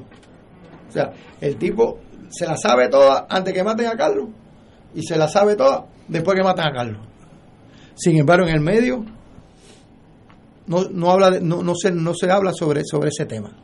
Incluso en un momento dice que me conoce, que me vio en tal sitio, etcétera, etcétera. ¿No será que esas páginas no fueron desclasificadas? Eso, a eso es lo que quiero ir. Yo ingenuamente te quiero, quiero llevarlos a eso, ¿no? Esto eh, es obvio, porque incluso ese mismo individuo es el que muy temprano en el proceso, al año del asesinato de Carlos, dos años del asesinato de Carlos, le confiesa a, a, a, a Luis Varela, que es primo de Carlos, Luis ¿Varela Varela. o Varela? Varela, Varela. Varela, el sí, el, el el periodista deporto- el- el deportista. periodista deportivo de Ponce es primo de Carlos. Y, y este individuo, por las relaciones deportivas, eh, es muy, era muy amigo de Luis. Y entonces en un momento dado están en un sitio, en un restaurante, en un sitio conversando, y entra Reynor Rodríguez, que es el principal, que de hecho se acogió a la quinta enmienda, por eso lo repito con, con tanta facilidad en el programa, porque el tipo ya se acogió a la quinta enmienda. Eh, y, y le dice él a Luis, ese que entró por ahí es uno de los que participó en el asesinato de tu primo. Eso fue una información que llegó muy, muy, muy temprano en el proceso. Pero claro, es- eso después con, con los años se fue, se fue nutriendo de más información que hizo que esa información se convirtiera en una, en una información eh, valiosa. Esto, y bueno, ¿y por qué? ¿Por qué, por qué, lo, por el FBI eh, no, no aprovechó esa coyuntura? La, la desclasificación de Julio Labatú de, del FBI de los informes que, que se escribieron en junio del 79 y en septiembre del 79. Si nosotros hubiéramos tenido la información que aparece allí, o, la- o el Departamento de Justicia hubiera tenido la información que, que aparece ahí, no en los primeros cinco años, porque en los primeros cinco años ahí no había nada que hacer, con lo que había en el país, en el Departamento de Justicia, en la Policía de Puerto Rico, ahí no había nada que buscar. Pero ya a partir del 88, cuando Quiñones Hartado asume la, la primera investigación con cierta seriedad y que rescata mucha la información y la evidencia que se quería, obviamente, perder, que se perdiera. Si esa información hubiera estado ahí en el 88, o inclusive cuando Sarimar Andreo cogió el caso en el 2004, vamos a ponerlo más tarde, eh, la, la aportación, ahí se habla en, esos informes de, un tipo que le dice a la Batú, ya tengo los tres tipos para matar a Carlos. Y está el nombre ahí. Y, y, y, en esos documentos eh, se dice, ya Julito Labatú dijo dos días antes que iban a matar a Carlos. Oye, y son, y son informes de junio del 79. ¿Cuántos son? Mayo, junio, dos meses, dos meses, dos meses y medio después. O sea, ellos lo sabían, que esa es otra característica del FBI. eh, que ellos son muy buenos haciendo resumen después de los hechos. pero, pero pésimo para hacer resumen previendo los hechos. Esto, y, y dicho sea de paso, eh, hay que reconocer que el FBI en algunos momentos, por algunas razones, ha cooperado en la investigación. Cooperó cuando esta muchacha, eh, muchacha no señora, Madeleine, la que era esposa de Miguel Pereira, que fue jefa del FBI Sí, en el sí. Madeleine Hutchinson, creo que algo así. No, no, era, pero era Madeleine. Madeleine que- algo, sí. eh, cooperó con Quiñones Hartado y le suministraron todo- mucha información de la Hunter. Hunt- Hunter. Hunter. Hunter. No, Mar- eh, Ma- Ma- Ma- Madeline, Madeline Hunter. Marilyn Hunter. Y, y le, y le suministró a Quiñones mucha información sobre la policía. Lo que pasa es que vas a encontrar dos apellidos para ella, porque ella se casa a mitad de investigación en el caso de los macheteros. Eso lo descubrió Juan Segarra Palmer preparando eh, la defensa de las grabaciones. Que ella a mitad de investigación aparentemente se casa eh, y cambia el apellido. Y entonces otros dos agentes del FBI que cooperaron en la, cuando César Miranda era secretario de Justicia fue eh, Carlos Cases, que es puertorriqueño, que, y, y Douglas Left. Esos dos, claro, esos dos aportan, primero porque César hace un acercamiento a ellos, y segundo porque nosotros teníamos lo de la Batú. Y, y, justicia lo tenía también, porque nosotros toda la información que nosotros recibimos enseguida se la entregamos a justicia. Y entonces ahí se veía claramente, mira, con, que usted que usted van a hacer con toda esta cosa que hay aquí que, es tan obvio y ustedes no, han querido soltar nada. ¿Y este secretario de justicia? Bueno, con este secretario de justicia nosotros nos hemos reunido dos veces. Las dos veces muy cordiales, eh, con, con, un compromiso expreso por la investigación. Eh, pero el, el fiscal acaba de renunciar el tipo que más ha habido cinco fiscales que han trabajado este caso de los cuales tres eh, son los que más aportación han hecho un mismo cuatrienio no no no a lo largo a, lo, largo desde el 88 Pedro, desde el Pedro Berrío. Pedro Berrío Lara. Acaba de renunciar. Sí y que está con, con empezó con César Miranda en el en el, en el 2014 eh, ha entrevistado inclusive logró con mucho con mucho esfuerzo entrevistar a uno de los agentes del FBI, porque hay toda una serie de dificultades. Eh, yo pienso, de hecho, nosotros vamos a pedir una reunión ahora cuando Alejandro Torres, que forma parte del panel y que es compañero de Carlos de la universidad y abogado nuestro, vamos a pedir una reunión porque obviamente eh, primero vamos a llevar una serie de, de ideas que, que, que, queremos plantearle ante esta nueva ante esta nueva situación de la de la ausencia del, del fiscal. Eh, eh, vamos a llevarle algunas ideas también concretas. Por ejemplo, tenemos un, testimonio reciente que estuvo en el lugar de los hechos y que no había dado su testimonio, que llega prácticamente 30 segundos después de que, de que ocurre el asesinato, ve a Carlos tirado en el piso, ahí herido eh, en, en, la parte del, del chofer y tiene otras cosas más importantes que no vamos a mencionar ahora para no, para no espantar las palomas eh, que entiendo que, deben ser, debe ser entrevistado, que iba a ser entrevistado por el fiscal eh, Pedro Berrío, Pedro Berrío, pero que no pudo porque en ese momento se dio la, transición de él de la renuncia, etcétera, y, aparentemente no, no se pudo dar la, entrevista con este, con este testigo. Han muerto cuatro de los supuestos seis sospechosos en la ejecución.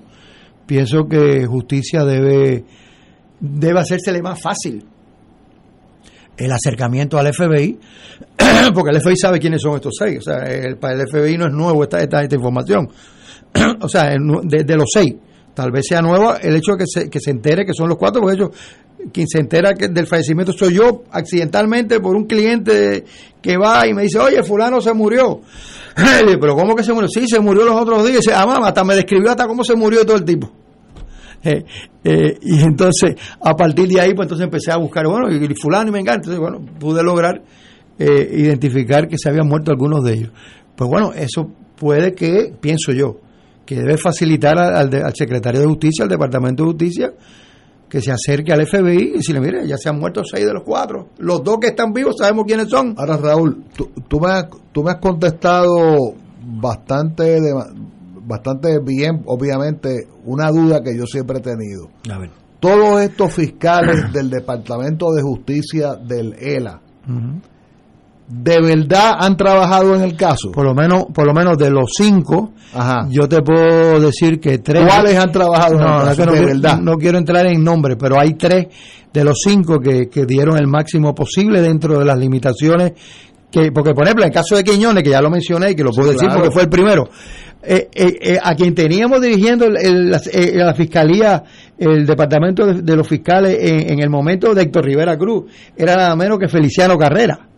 Y Feliciano Carrera, en un documento de, de, de, Ramos Graterole, que es uno de los supervisores de homicidio que cayó preso, hay una 302, donde Graterole narra que la Batú le dijo a él yo no estoy preocupado con los federales porque ya ahora eh, en abril vence o ya venció los cinco años de jurisdicción que tenía el FBI sobre esta investigación, sobre violación de derechos civiles, lo que sea.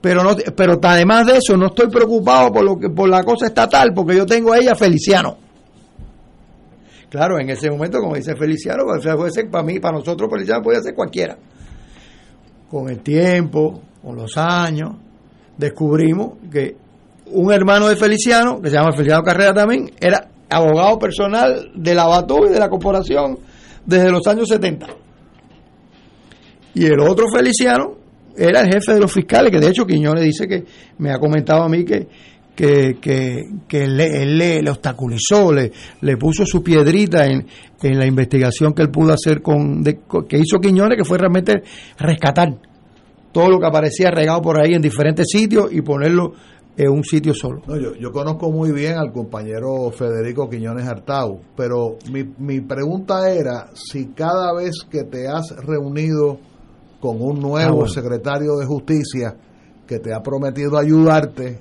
y que por ende ha nombrado a un fiscal. Mi pregunta es si en cada ocasión ese fiscal de verdad ha trabajado. Por lo menos. O, si ha trabajado yo, te puedo hablar, en este caso y con 90 casos más. Yo te puedo decir, bueno, yo te puedo decir que de los cinco casos, eh, como te dije, hay tres fiscales de esos cinco que dieron el máximo. uno de ellos trabajaba directamente con el jefe de los fiscales, que era José Delgado en ese momento, en su oficina. O sea que eh, eh, la persona caminaba cuatro pasos y ya estaba en la oficina del jefe de los fiscales, del departamento de que eso te da un poder y un respaldo a lo que estás haciendo. Y en el caso de, de, de, Berrío, de Pedro Berrío, eh, él, por lo menos en la, en la etapa de César Miranda, trabajaba directamente con César Miranda. Y ahora no, y ahora lo mandaron para Bayamón. No, ya, ya renunció. Sí, por eso, pero lo había mandado para Bayamón, para, los leones, prácticamente. Pero por eso te digo que, Entonces, yo, que, yo, puedo nombrar a, alguien hoy a hacer tal cosa. Y no hace nada.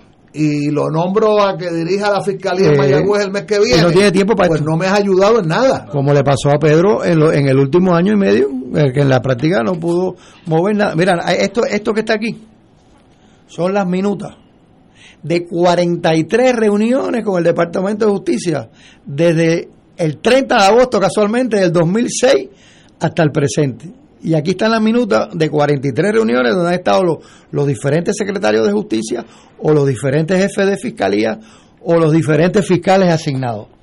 Eh, más otras 10 o 15 antes del 2006, entre el, entre el 88 y el 2005. O sea que, y, y, las reuniones con ellos no es para ir a regañar ni a protestar, es, para llevar puntos en concreto de discusión sobre este punto, sobre este punto, ustedes piensan de esto. Nosotros ahora mismo tenemos 14 sugerencias de cosas que nosotros entendemos que hay que cubrir antes de decidir cerramos esto o, o la decisión que hay que tomar, que son de naturaleza local. Llevamos tres años y no lo acaban de hacer. Lo del informante que mencioné ahorita. Bueno, en tres años han habido cuántos gobernadores, cuatro o cinco. No, desde Wanda Vázquez para acá. Esto, eh, ah, eh, eh pues Wanda, Luis y, ah, gobernadores, sí, sí. Gobernadores. Sí, sí, bueno, sí. Y por ende secretario de justicia, incluyendo a Wanda. Secretario como ha habido como cuatro. Esto, ¿qué te iba a decir? Se me olvidó lo que te iba a decir. Bueno, nada. Eh, eh ¿Cuál es el objetivo? Ajá Aparte de quizás procesar esos dos si se puede, ¿no? ¿Qué, otro objetivo? Ok, nosotros desde hace ya unos años, eh, y de hecho lo, lo, articulamos con el secretario, con César Miranda, que, con el cual tuvimos una, excelente relación, eh, eran dos niveles. Uno, lograr la verdad histórica. La verdad histórica, yo creo que nos faltan detalles, pero, pero, pero creo que esa la vamos a poder lograr eh, es una dimensión bastante grande por, por lo que te mencionaba ahorita, de, que ya hemos podido identificar quiénes son los, los conspiradores, los encubridores y los ejecutores. Eh, y lo otro, conseguir la evidencia para radicar acusaciones. Y la clave, entiendo yo, a esta altura, a, no ser que ocurran cosas como esta, como este testigo que se me acaba de aparecer hace un mes aportando cosas que yo entiendo que son valiosas, es la aportación que puede hacer el FBI. Yo estoy convencido, y eso al FBI no le va a gustar que yo lo diga, pero yo estoy convencido que dentro de esos cinco eh, informantes, eh, que de hecho eh, yo tengo un documento aquí que habla de los cinco informantes, que puedo explicar de dónde salen los cinco informantes, yo sospecho que dentro de eso hay algunos que estaban bien, bien de cerca y bien vinculados a los asesinos de Carlos Muñiz, más allá del que yo acabo de, de mencionar. Eh, y, que, y que la clave está que en la medida que ellos produzcan la información de ese informante pueda eh, ayudar tal vez a radicar o a poder confirmar. ¿Y, y, qué, edad, qué, edad, tienen los dos que quedan vivos? Eh, tienen más de 80 años. Uh, que esa es la generación nuestra. Sí, sí porque acuérdate cuando nos matan a Carlos, Carlos tenía 25 y estos individuos estaban por los 35. Sí, sí, exacto. Más o menos. Eran jóvenes, y eran tan jóvenes como nosotros en, en ese particular momento. Me, me, piden que diga el, el, este libro se puede conseguir sí, existe en, todavía en, en, claro claro que existe okay, ¿en dónde? Eh, bueno en la librería en González en Plaza de las Américas ah, en la tiendita de Claridad en Río Piedra okay. en Mágica eh, bueno, en las librerías normales que... Y en Amazon no. Y en Amazon también. Okay. Y bueno, y en Viaje Varadero yo tengo dos o tres copias. Y hay una edición el, cubana. El, hay una edición cubana el, también. El libro se llama La Contrarrevolución Cubana en Puerto Rico y el caso de Carlos Muñiz Varela. Está en su cuarta y, edición. Así que existe el eh, de, del amigo Raúl Álzaga y otros Ignacio, dos compañeros. Claro, es un... Me permites como lector del libro hacerle un reconocimiento a uno de los autores, compañero Raúl Álzaga, porque este es un libro extraordinario es un libro muy serio, muy detalle, de, de mucho detalle, eh, que cuenta con, con eh, muy buena información, eh, además del compañero Raúl Alza Manresa, que, que, está aquí con nosotros explicando, que conoce muy bien esto personalmente. Veo que está Jesús Arbolella Cervera, me parece que es el autor de la introducción. Es el que monta el libro realmente. Y, de, y, el, y el amigo Ricardo Fraga del Valle, y tiene un prólogo de Ricardo Alarcón Quesada, que es un conocedor de lo que es Puerto Rico. Yo creo que es un libro eh, excepcional y quería, quería reconocerlo públicamente porque fue una lectura de estas lecturas de las que uno aprende y uno va viendo cómo se presenta un caso, pero a su vez va viendo una fotografía, como toda fotografía estática, ¿verdad? De un momento de la historia del, del, del país. Oye, te, te, lo agradezco mucho y vi que trajiste hasta el libro tuyo para, este, lo, para, para, el día de hoy. Lo, lo traje dedicado por, por, ese caballero que está al lado mío. lo trajo. Lo compré en el 2017. Oye, dice, gracias siempre por tu solidaridad y apoyo a la causa de Carlos. Esperamos haber aportado nuestro granito de arena al rescate de la historia por escribir. Un abrazo extraordinario. Muchas gracias. En, en, en, el, yo no conozco del FBI, así que yo no puedo hablar nada del FBI. Y si supiera tampoco quiero hablar nada. tampoco está autorizado. Pero yo sé, que, yo sé que en la agencia central ellos tienen como mandato de ley, en la, la, la, la ley que forma la agencia, ellos tienen un mandato que es, en inglés lo voy a decir, hay que proteger la fuente. Sources and Methods of Intelligence. Las fuentes, que son los informantes, claro. y las los métodos de inteligencia. Eso en el FBI igual. Yo no sé si sí, es, igual, sí. es igual. Por tanto, si yo soy jefe de, de, la CIA y ustedes tocan un tema donde alguno de esas personas, que puede haber sido hasta uno de los asesinos, pero que era informante mío y contribuyó en algo importante, yo como mandato de ley no puedo no puedo divulgarlo a menos que sea una orden de, del tribunal. La negación de tu agencia. ¿Así? ¿Ah, a, a, a, información de, de, de, Carlos Muñoz y de Comando Cero. Oye, la, la, la he pegado de carambola. no, porque es que, es que es un mandato de ley. Eh, si, si, y si el gobernador de New Hampshire quiere saber lo que pasó en tal sitio y esa persona estaba relacionada conmigo a la agencia central en Vietnam, etcétera, pues yo no puedo decir nada por ley, no no puedo sí, hacer eso. O, o pero, pero, un documento con muchas tachaduras. Pero ellos podrían, yo, yo, pensaría, yo, independientemente de esa regulación que también aplica al FBI, en este caso de este documento que te acabo de enseñar de la negación de la CIA, fue una petición que le hicimos al FBI de Comando Cero, que es la organización técnicamente se responsable por el asesinato de Carlos, un comunicado de prensa en Miami, y de Carlos Muñiz ellos no nos contestan esa petición, quien nos la contesta es la CIA, porque resulta que sobre ese tema que tenía el FBI era propiedad de la CIA. Por lo tanto, le dicen a la CIA, mira, aquí están pidiendo esto que no es mío, Ajá, es tuyo, dilo tú. contéstame. Okay. Y así que se da ese triángulo. Pero yo pensaría que respetando esa, esa, esa, esas características, que si ellos tienen una, alguna información, que no tiene nada que ver ni con, ni con el informante ni con el método que consiguió, alguna información que pueda ayudar al esclarecimiento o a la búsqueda de una evidencia para radicar, yo pienso que ellos deberían de compartir esa información. Sobre todo ya que, que aquella, aquella, todo eso esa era, es historia. Estamos hablando de un libro de historia porque ya, todo eso pasó. Se habla que así, a, creo que a 50 años ellos están obligados a, a, desclasificar, si es que no lo han destruido en el camino. Esto, pero bueno, nosotros es contestando la, la, pregunta de la Dios, nosotros seguimos eh, con la esperanza de, de, seguir, porque mientras que hayan dos vivos, mientras que hayan dos vivos. Pero yo creo que la primera contestación que usted me dio, mm. justo, con relación a la realidad histórica, mm. Quizás en este momento es más importante que el procesamiento de estas dos personas que posiblemente mueran mañana. Un ejemplo.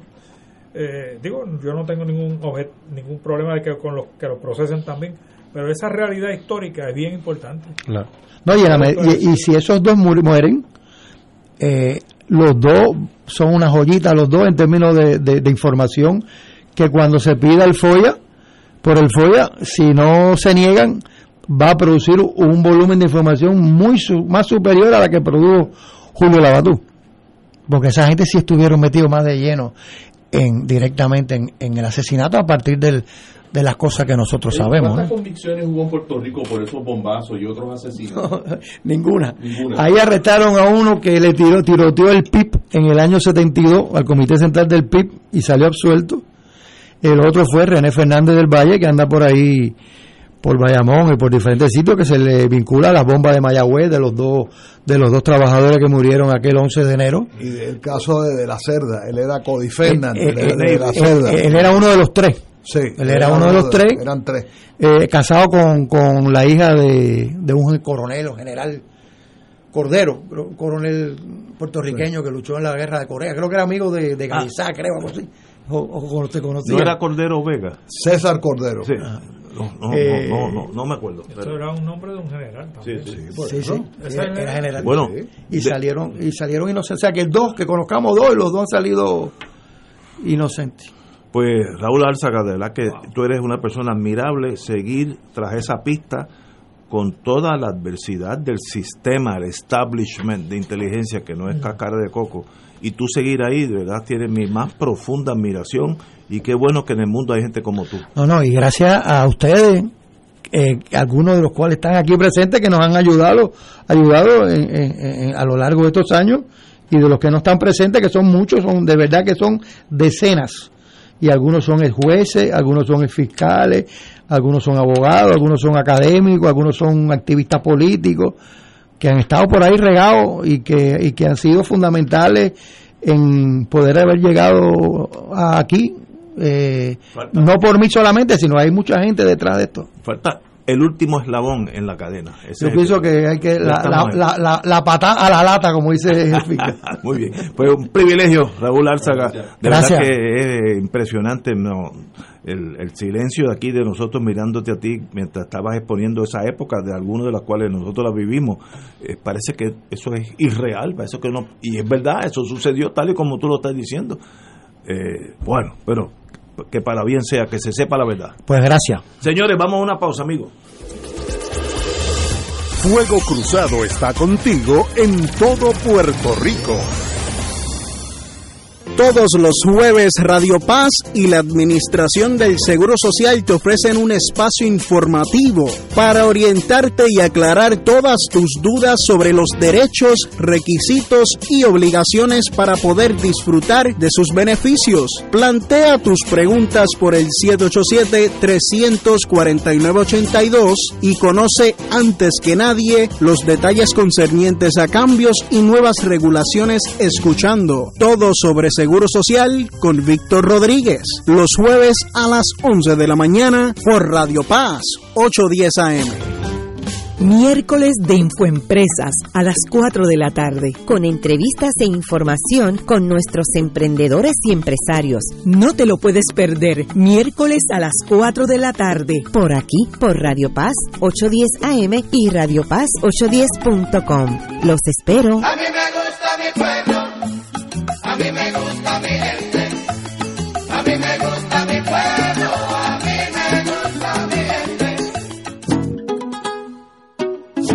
El sábado 20 de agosto, desde las 10 de la mañana hasta las 7 de la noche, llevaremos a cabo el Provitón, Profundos Sostenimiento del Santuario Nacional de Nuestra Señora, Madre de la Divina Providencia, titulado Acogidos por la Providencia. Llenos de gozo, oraremos por las intenciones de Puerto Rico. A la vez, estaremos conociendo más sobre nuestra patrona y cooperando para mantener las instalaciones y actividades pastorales del santuario. Transmisión en vivo por Teleoro Canal 13, Radio Paz 810 AM y Facebook Live del Santuario de Nuestra Señora, Madre de la Divina Providencia. Para mayor información puedes comunicarte al 787-646-9448. Contamos con tu oración y contribución.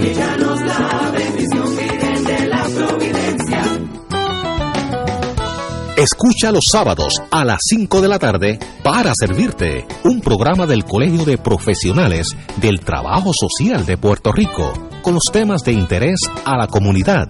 Recuerda, los sábados a las 5 de la tarde para servirte por Radio Paz 810.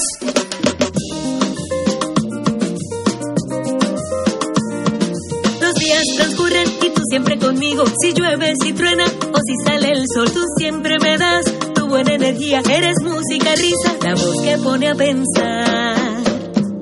Así es la radio de mi país,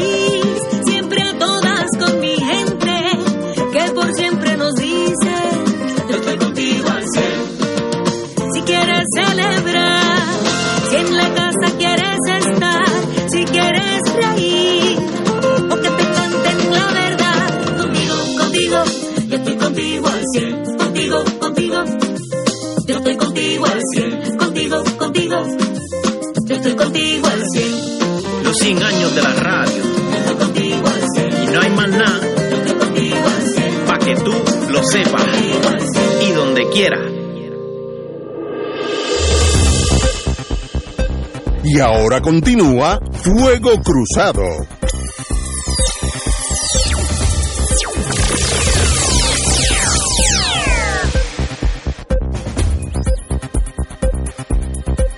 Regresamos, Boys and Girls, vamos a cambiar el tema. Mucha gente está muy impresionada por la ponencia del compañero aquí presente, así que Raúl, te felicito, Álzaga, y sigue tu sueño, sigue por ese sendero para ver si llegamos al final, que no ha sido fácil, ha sido bien difícil. Pero anyway, ya eh, en Puerto Rico en estos días sale algo que yo estoy en desacuerdo eh, por la prisión que lle- conlleva.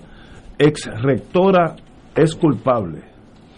El caso del programa Crece 21, Yanaira Vázquez Cruz hizo una alegación preacordada y se expone a cuatro años y dos meses de cárcel y restitución del dinero. Lo que estamos hablando es que esta señora era ex rectora de UPR Utuado eh, y ex directora de Crece 21 eh, se declaró culpable de 13 cargos de apro- aprovechamiento ilícito de trabajo o, o servicios públicos, etcétera, etcétera. Y es sencillamente que utilizó el dinero público para pues tener unos seminarios entre comidas, entre comillas, en, en los hoteles más finos, etcétera, etcétera. Eh, el dinero que está envuelto es 2.505 dólares. Yo no me explico cómo a cambio de eso, bueno, pues se le pone una multa, el doble o el triple. ¿Qué gana el país con meter a esta señora cuatro años, 4.2 meses, año, cuatro años, dos meses, estoy pensando en inglés, este, presa con una alegación preacordada? Yo creo, no, no sé. Pero Ignacio, eso es una probatoria garantizada. Bueno, yo espero que Eso sea es así. garantizado. ¿Cómo, cómo, ¿Cómo es posible que esta señora se exponga? Es más, yo hubiera negociado. Sí, of course. de- Cuando tú eras fiscal eras tan leniente. Sí, era, tú bien lo sabes, que yo era- tú bien lo sabes que yo era bien suave contigo. No, pero de verdad, eh, cuatro años de prisión, mira, cuatro años de prisión por 2.500 dólares, ni en el Caribe Hilton vale la pena cu- cumplir esa sentencia. Es una cosa dracónica, a menos que quiera, como tú dices, Anglada, quieran dar una apariencia pública y entonces se va en probatoria. pues muy bien, ¿sabes? pero no, no, de- se me partió el corazón cuando yo pensé que se había llevado 200 mil dólares. No te preocupes, Sí, son pero- probatorias. Yo, yo, Yo no- espero que sí.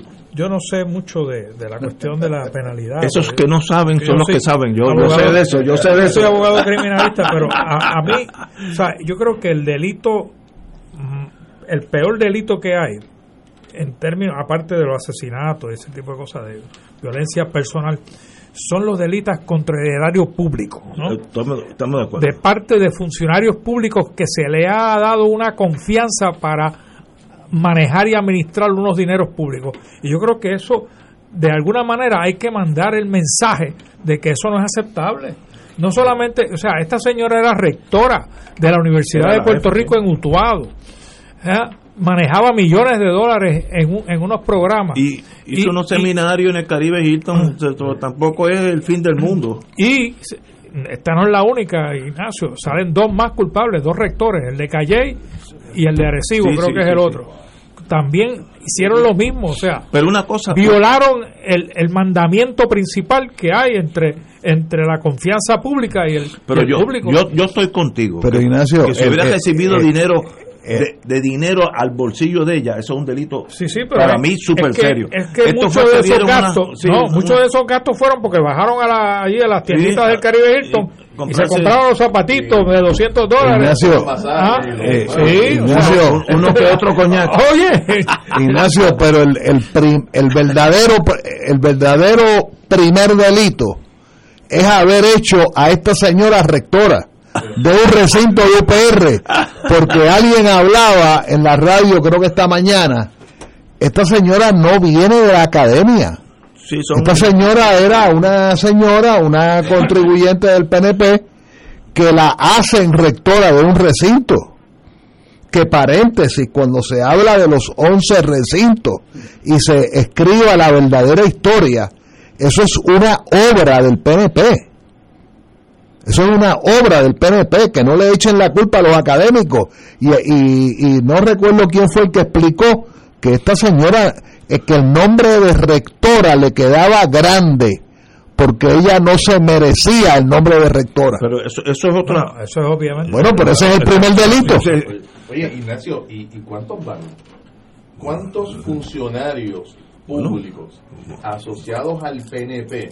No, no, PNP no, eh, asociado a los gobiernos de Puerto Rico. Eso, Ah, pero- amplíalo, pero- amplíalo, pero amplíalo. La realidad, digo, no, yo no digo que no haya habido alcalde eh, relacionado con el Partido Popular, pero el PNP tiene, o sea, si quiere seguir, quiere seguir batiendo el récord mundial en términos de, de- corrupción por nombramiento, lo que Rafi estaba mencionando hace un rato, por nombramientos como este, motivados estrictamente por la, el asunto de la, de la eh, identidad política del, del, candidato.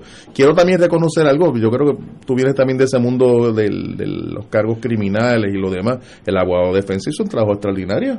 Esta persona enfrentaba, según dice el parte de prensa, 13 cargos eh, de eh, eh, graves.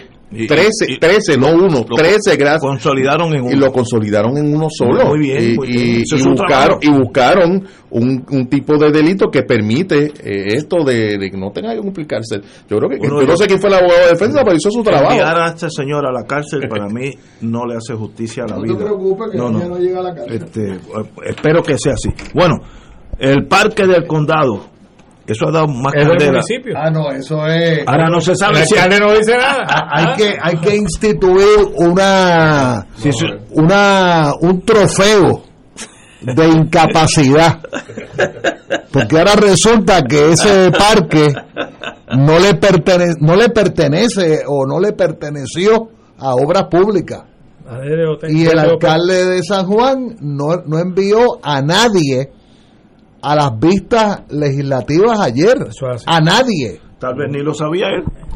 Tal bueno, pero es que aunque, aunque no lo supiera, su deber ministerial es haber enviado a un emisario para que supiera lo que se estaba hablando allí. Oye, y, y cualquiera diría que estamos vendiendo la isla de Manhattan o Singapur. Son 400 metros cuadrados. Dos, no, 200 y pico. 200. Bueno, Ah, 200 perdona que cometí un error de 100%. 200 y pico. Eso, eso es más chiquito que la estación Pero donde Ignacio, estamos ¿tú sabes dónde quedaba? Sí, yo sé dónde está. Yo Eso es una vista bella. No, no, es precioso. Y yo no tengo problema que se quede con parque. Lo que estoy diciendo es, tome una decisión, nos vamos a estar hablando de esto los próximos seis meses, porque se- no- nos agotamos en las cosas Vamos a pequeñas. mandarle un aviso al registrador de la propiedad que tendrá esa escritura para que la rechace. que, Ahora, bueno, bueno, sino que envíe una certificación registral. y que la notifique porque aquí no hay tracto. El- la Pero- parte que vende alegadamente no es el dueño. Es pues, que, la- es, que esa registradora no puede inscribir esa propiedad. No la puede inscribir. Ahora, ahora, es que el problema es que no se sabe. Eh, digo, la No estaba transacción. inscrita. Se No tuvo que inscribir. La inscribe Obras De- Públicas. de- de TOP.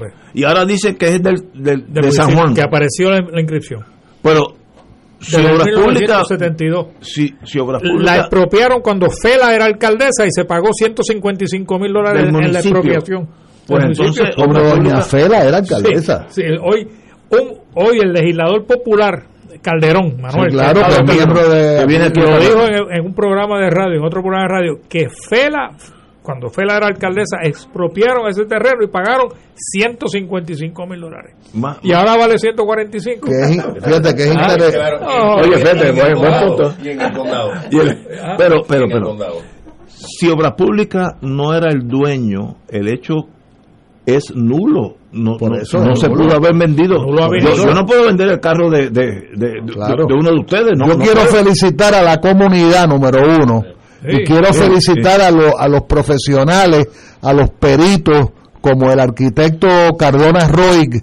Eh, también vi la foto de la de de quién no no de, de una de las hijas de Juan Manuel Moscoso y y a María Arabía Que son las que han llevado creo que ella también es creo que es Y a Mauri, arquitecta Mauri también. eh, y además la comunidad eh, se movilizó. Pero, pero eso es un escándalo, es un triple escándalo. Pero eso que tú comentas de la comunidad, lo que ha pasado en Salinas, lo que ha pasado en Rincón, si las comunidades no se mueven, eh, ocurren eh, sus situaciones como esta de ventas indebidas o ventas ilegales, eh, la ocupación de terreno público por sector privado, el desarrollo y destrucción de, de- de áreas protegidas. O sea, no hay duda de que nuevamente se, se acredita, se demuestra la urgencia, la necesidad, la importancia de las comunidades organizadas Bueno, haciendo lo que le corresponde hacer el Y gobierno. lo otro que se evidencia es que el gobierno no representa al pueblo, no, no ayuda al pueblo. O sea, eso- o sea, están ahí para eso, ¿no? Porque se le paga con las contribuciones que pagamos todos nosotros a esos funcionarios públicos para que protejan al pueblo. Oye, ¿y qué protección han hecho en este caso y en el de Salinas y en el de Rincón? Ninguno. Si no fue por la presión pública de las comunidades, no, no hubieran hecho su trabajo y todavía no han hecho su trabajo. En este sentido, el alcalde tiene que tomar manos en el asunto. Pues si, si el alcalde es el dueño, el dueño es la alcaldía.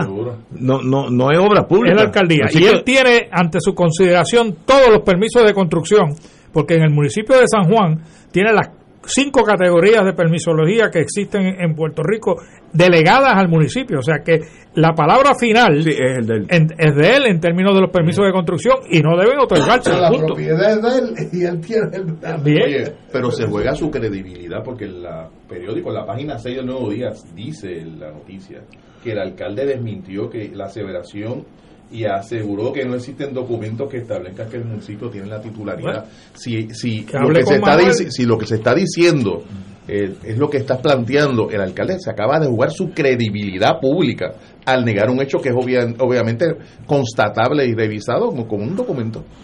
Eso es así. Wow, pero de verdad eh, debemos terminar esto. Me- Yo he oído esto hace una semana, estamos con ese parquecito 200 metros. Déjenlo como está, si hay tantos problemas. De- antes de que viniera esta venta, yo nunca había oído mencionar esto un tema y ahora es time consuming, co- consume la energía del pueblo. Si está mal vendido, es nulo la venta. Así que sigue siendo del municipio. Y los que envenenaron los árboles Ah, tienen, bueno. tienen que Eso es perpetuo. Eso, tienen eso para mí es que actuar tienen que no sé si la palabra es La arbolizar rectora para la calle y los del árbol Eh, perpetua. y no sé si la palabra correcta es arbolizar ese parque o sea ti- tienen que sustituir esos árboles De acuerdo. y su o su equivalente Estamos totalmente de acuerdo. Bueno, eh, Oye, vamos a hablar del fondo. ¿Cuán- ¿Cuánto nos queda? Ah, Cinco bueno. minutos. El Fondo Seguro del Estado. Vamos bien para el fondo, ¿no? Oye, el largo historial de extracción. Yo pensaba que esto era una cosa que había surgido hace dos semanas. Parece que los otros no dicen nada. Pero tienes, ti- tienes que invitar al senador Zara- Zaragoza cuando aparezca cuánto dinero, cuántas, cuántos decenas de millones de dólares del fondo del seguro de Estado se han perdido en la bolsa de valores. Ah, bueno, eso es otra cosa. Aquí Eh, dice- desde, desde, desde diciembre del 2021. Mira. Ustedes saben cuál es el issue, ¿verdad? El issue es que Zara- Zaragoza. Goza está entrevistando al director del, del, del fondo. Que no tiene contestación. Y entonces Que le no dice, sabe. oiga, además de, lo, de, de los edificios, del bienes raíces, ¿qué más bienes ustedes tienen? Ah, lo que tienen en- especulando en la bolsa de valores. ¿Y, ¿Y cuánto tienen en la bolsa de valores? Le dice, ah, a diciembre del 2021 había tanto, creo que eran 100, 200 millones o algo así. Y entonces Zaragoza le dice, pero usted no, usted no está consciente de que la bolsa ha ido sucumbiendo dramáticamente. Ah, porque le había dicho que eh, la prensa había hablado de que había bajado el valor de la, de, de la bolsa en un 20%. Pues el 20% son 40 de, millones. de- De 200. no recuerdo los números ahora, pues usa 200 para pero era era una una millonada, ¿verdad? Pues entonces ellos no ellos no saben. O sea que, que ahora se ha descubierto, tú te- aquí hablábamos los otros días de la especulación aquella que hubo de, de aquel cancel, ¿te acuerdas? Ale- cancel alegría. Juan, era mi compañero de Senado. Pues por eso, pues por eso, persona que ha desaparecido debe estar en otro planeta o debe estar en otro continente o algo así, pero aquí no, no, no. Yo no lo he vuelto a, no lo he vuelto a ver y no lo han vuelto a mentar. Pues en la, la segunda película de, de, de Ale- Cancel Alegría es este asunto del fondo. Oye, pero lo usan de ATH. Aquí hay Mil, mil un, millones. mil un billón cuatro desde el año desde Rafael Hernández Colón para acá. Un billón cuatro se ha pedido prestado, entre comillas, porque ese es el gancho. No, claro, prestado, que, que no, no han pagado un centavo. pero, pero no solamente era el fondo, Pues- la ACA también. Así quiebran, bueno, el Banco de Desarrollo lo, lo quebraron Lo quebraron, completo, lo desapareció. Así que, eh, y eso es... Bueno, y la, la, la, la, la joya de la corona era la Autoridad de Energía Eléctrica. O sea, y tú- Debe ¿cómo- más de lo que cómo vale. que- ¿Cómo un monopolio puede quebrar? no, no es fácil, Ah, pero si uno se, que- se dedica a eso. Pero Aquí hay mucho talento para eso. aquí vino, aquí alguien de, de energía eléctrica ah, no, hace ya como un año y debían como 10 billones y el valor de todo es como 7 u 8. ¿sabes? Es como si el carro mío, que en el mercado debe costar 3 mil pesos, tiene una hipoteca de 5 mil. Pues no, se, se acabó el carro, ¿tú sabes? Pues así está la energía eléctrica. Mire, yo no tengo, yo no estoy hablando aquí a favor ni en contra de Luma, me, me yo no, no, no tengo nada que ver con Luma. Ahora, Bueno, pero tú la energía eléctrica de Luma, ¿no? Perdón. Y pagas la factura de Luma. No, no, sí, no, no, que yo, que Y yo debe estar subiendo. no, que yo no la estoy ni ayudando ni criticando. Ahora, la quiebra de energía eléctrica fue por la energía eléctrica, esos 10 billones fueron antes de Luma. Es una claro. catástrofe económica. El, problema de Luma ahora es lo mucho que chupa sí. y no da Y no- nada, y no nada. ni servicio nos da. O sea, No, no, eso- hay, hay seis apagones ya eh, descritos en el periódico de Y hoy. siete aumentos. 1.5 millones de pesos en, la- en, en- en el bombazo de la explosión de Guayanilla.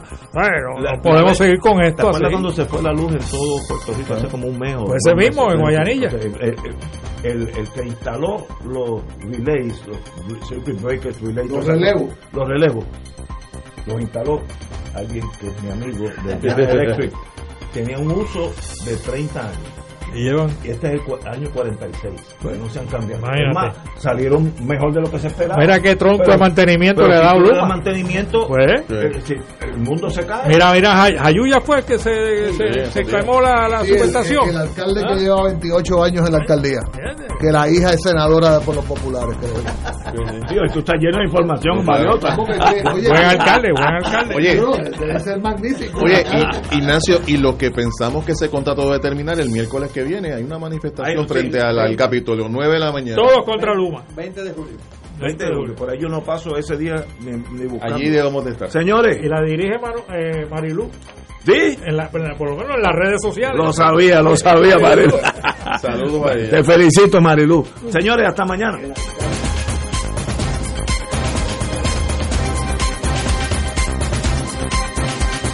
Esta emisora y sus anunciantes no se solidarizan necesariamente con las expresiones vertidas en el programa que acaban de escuchar.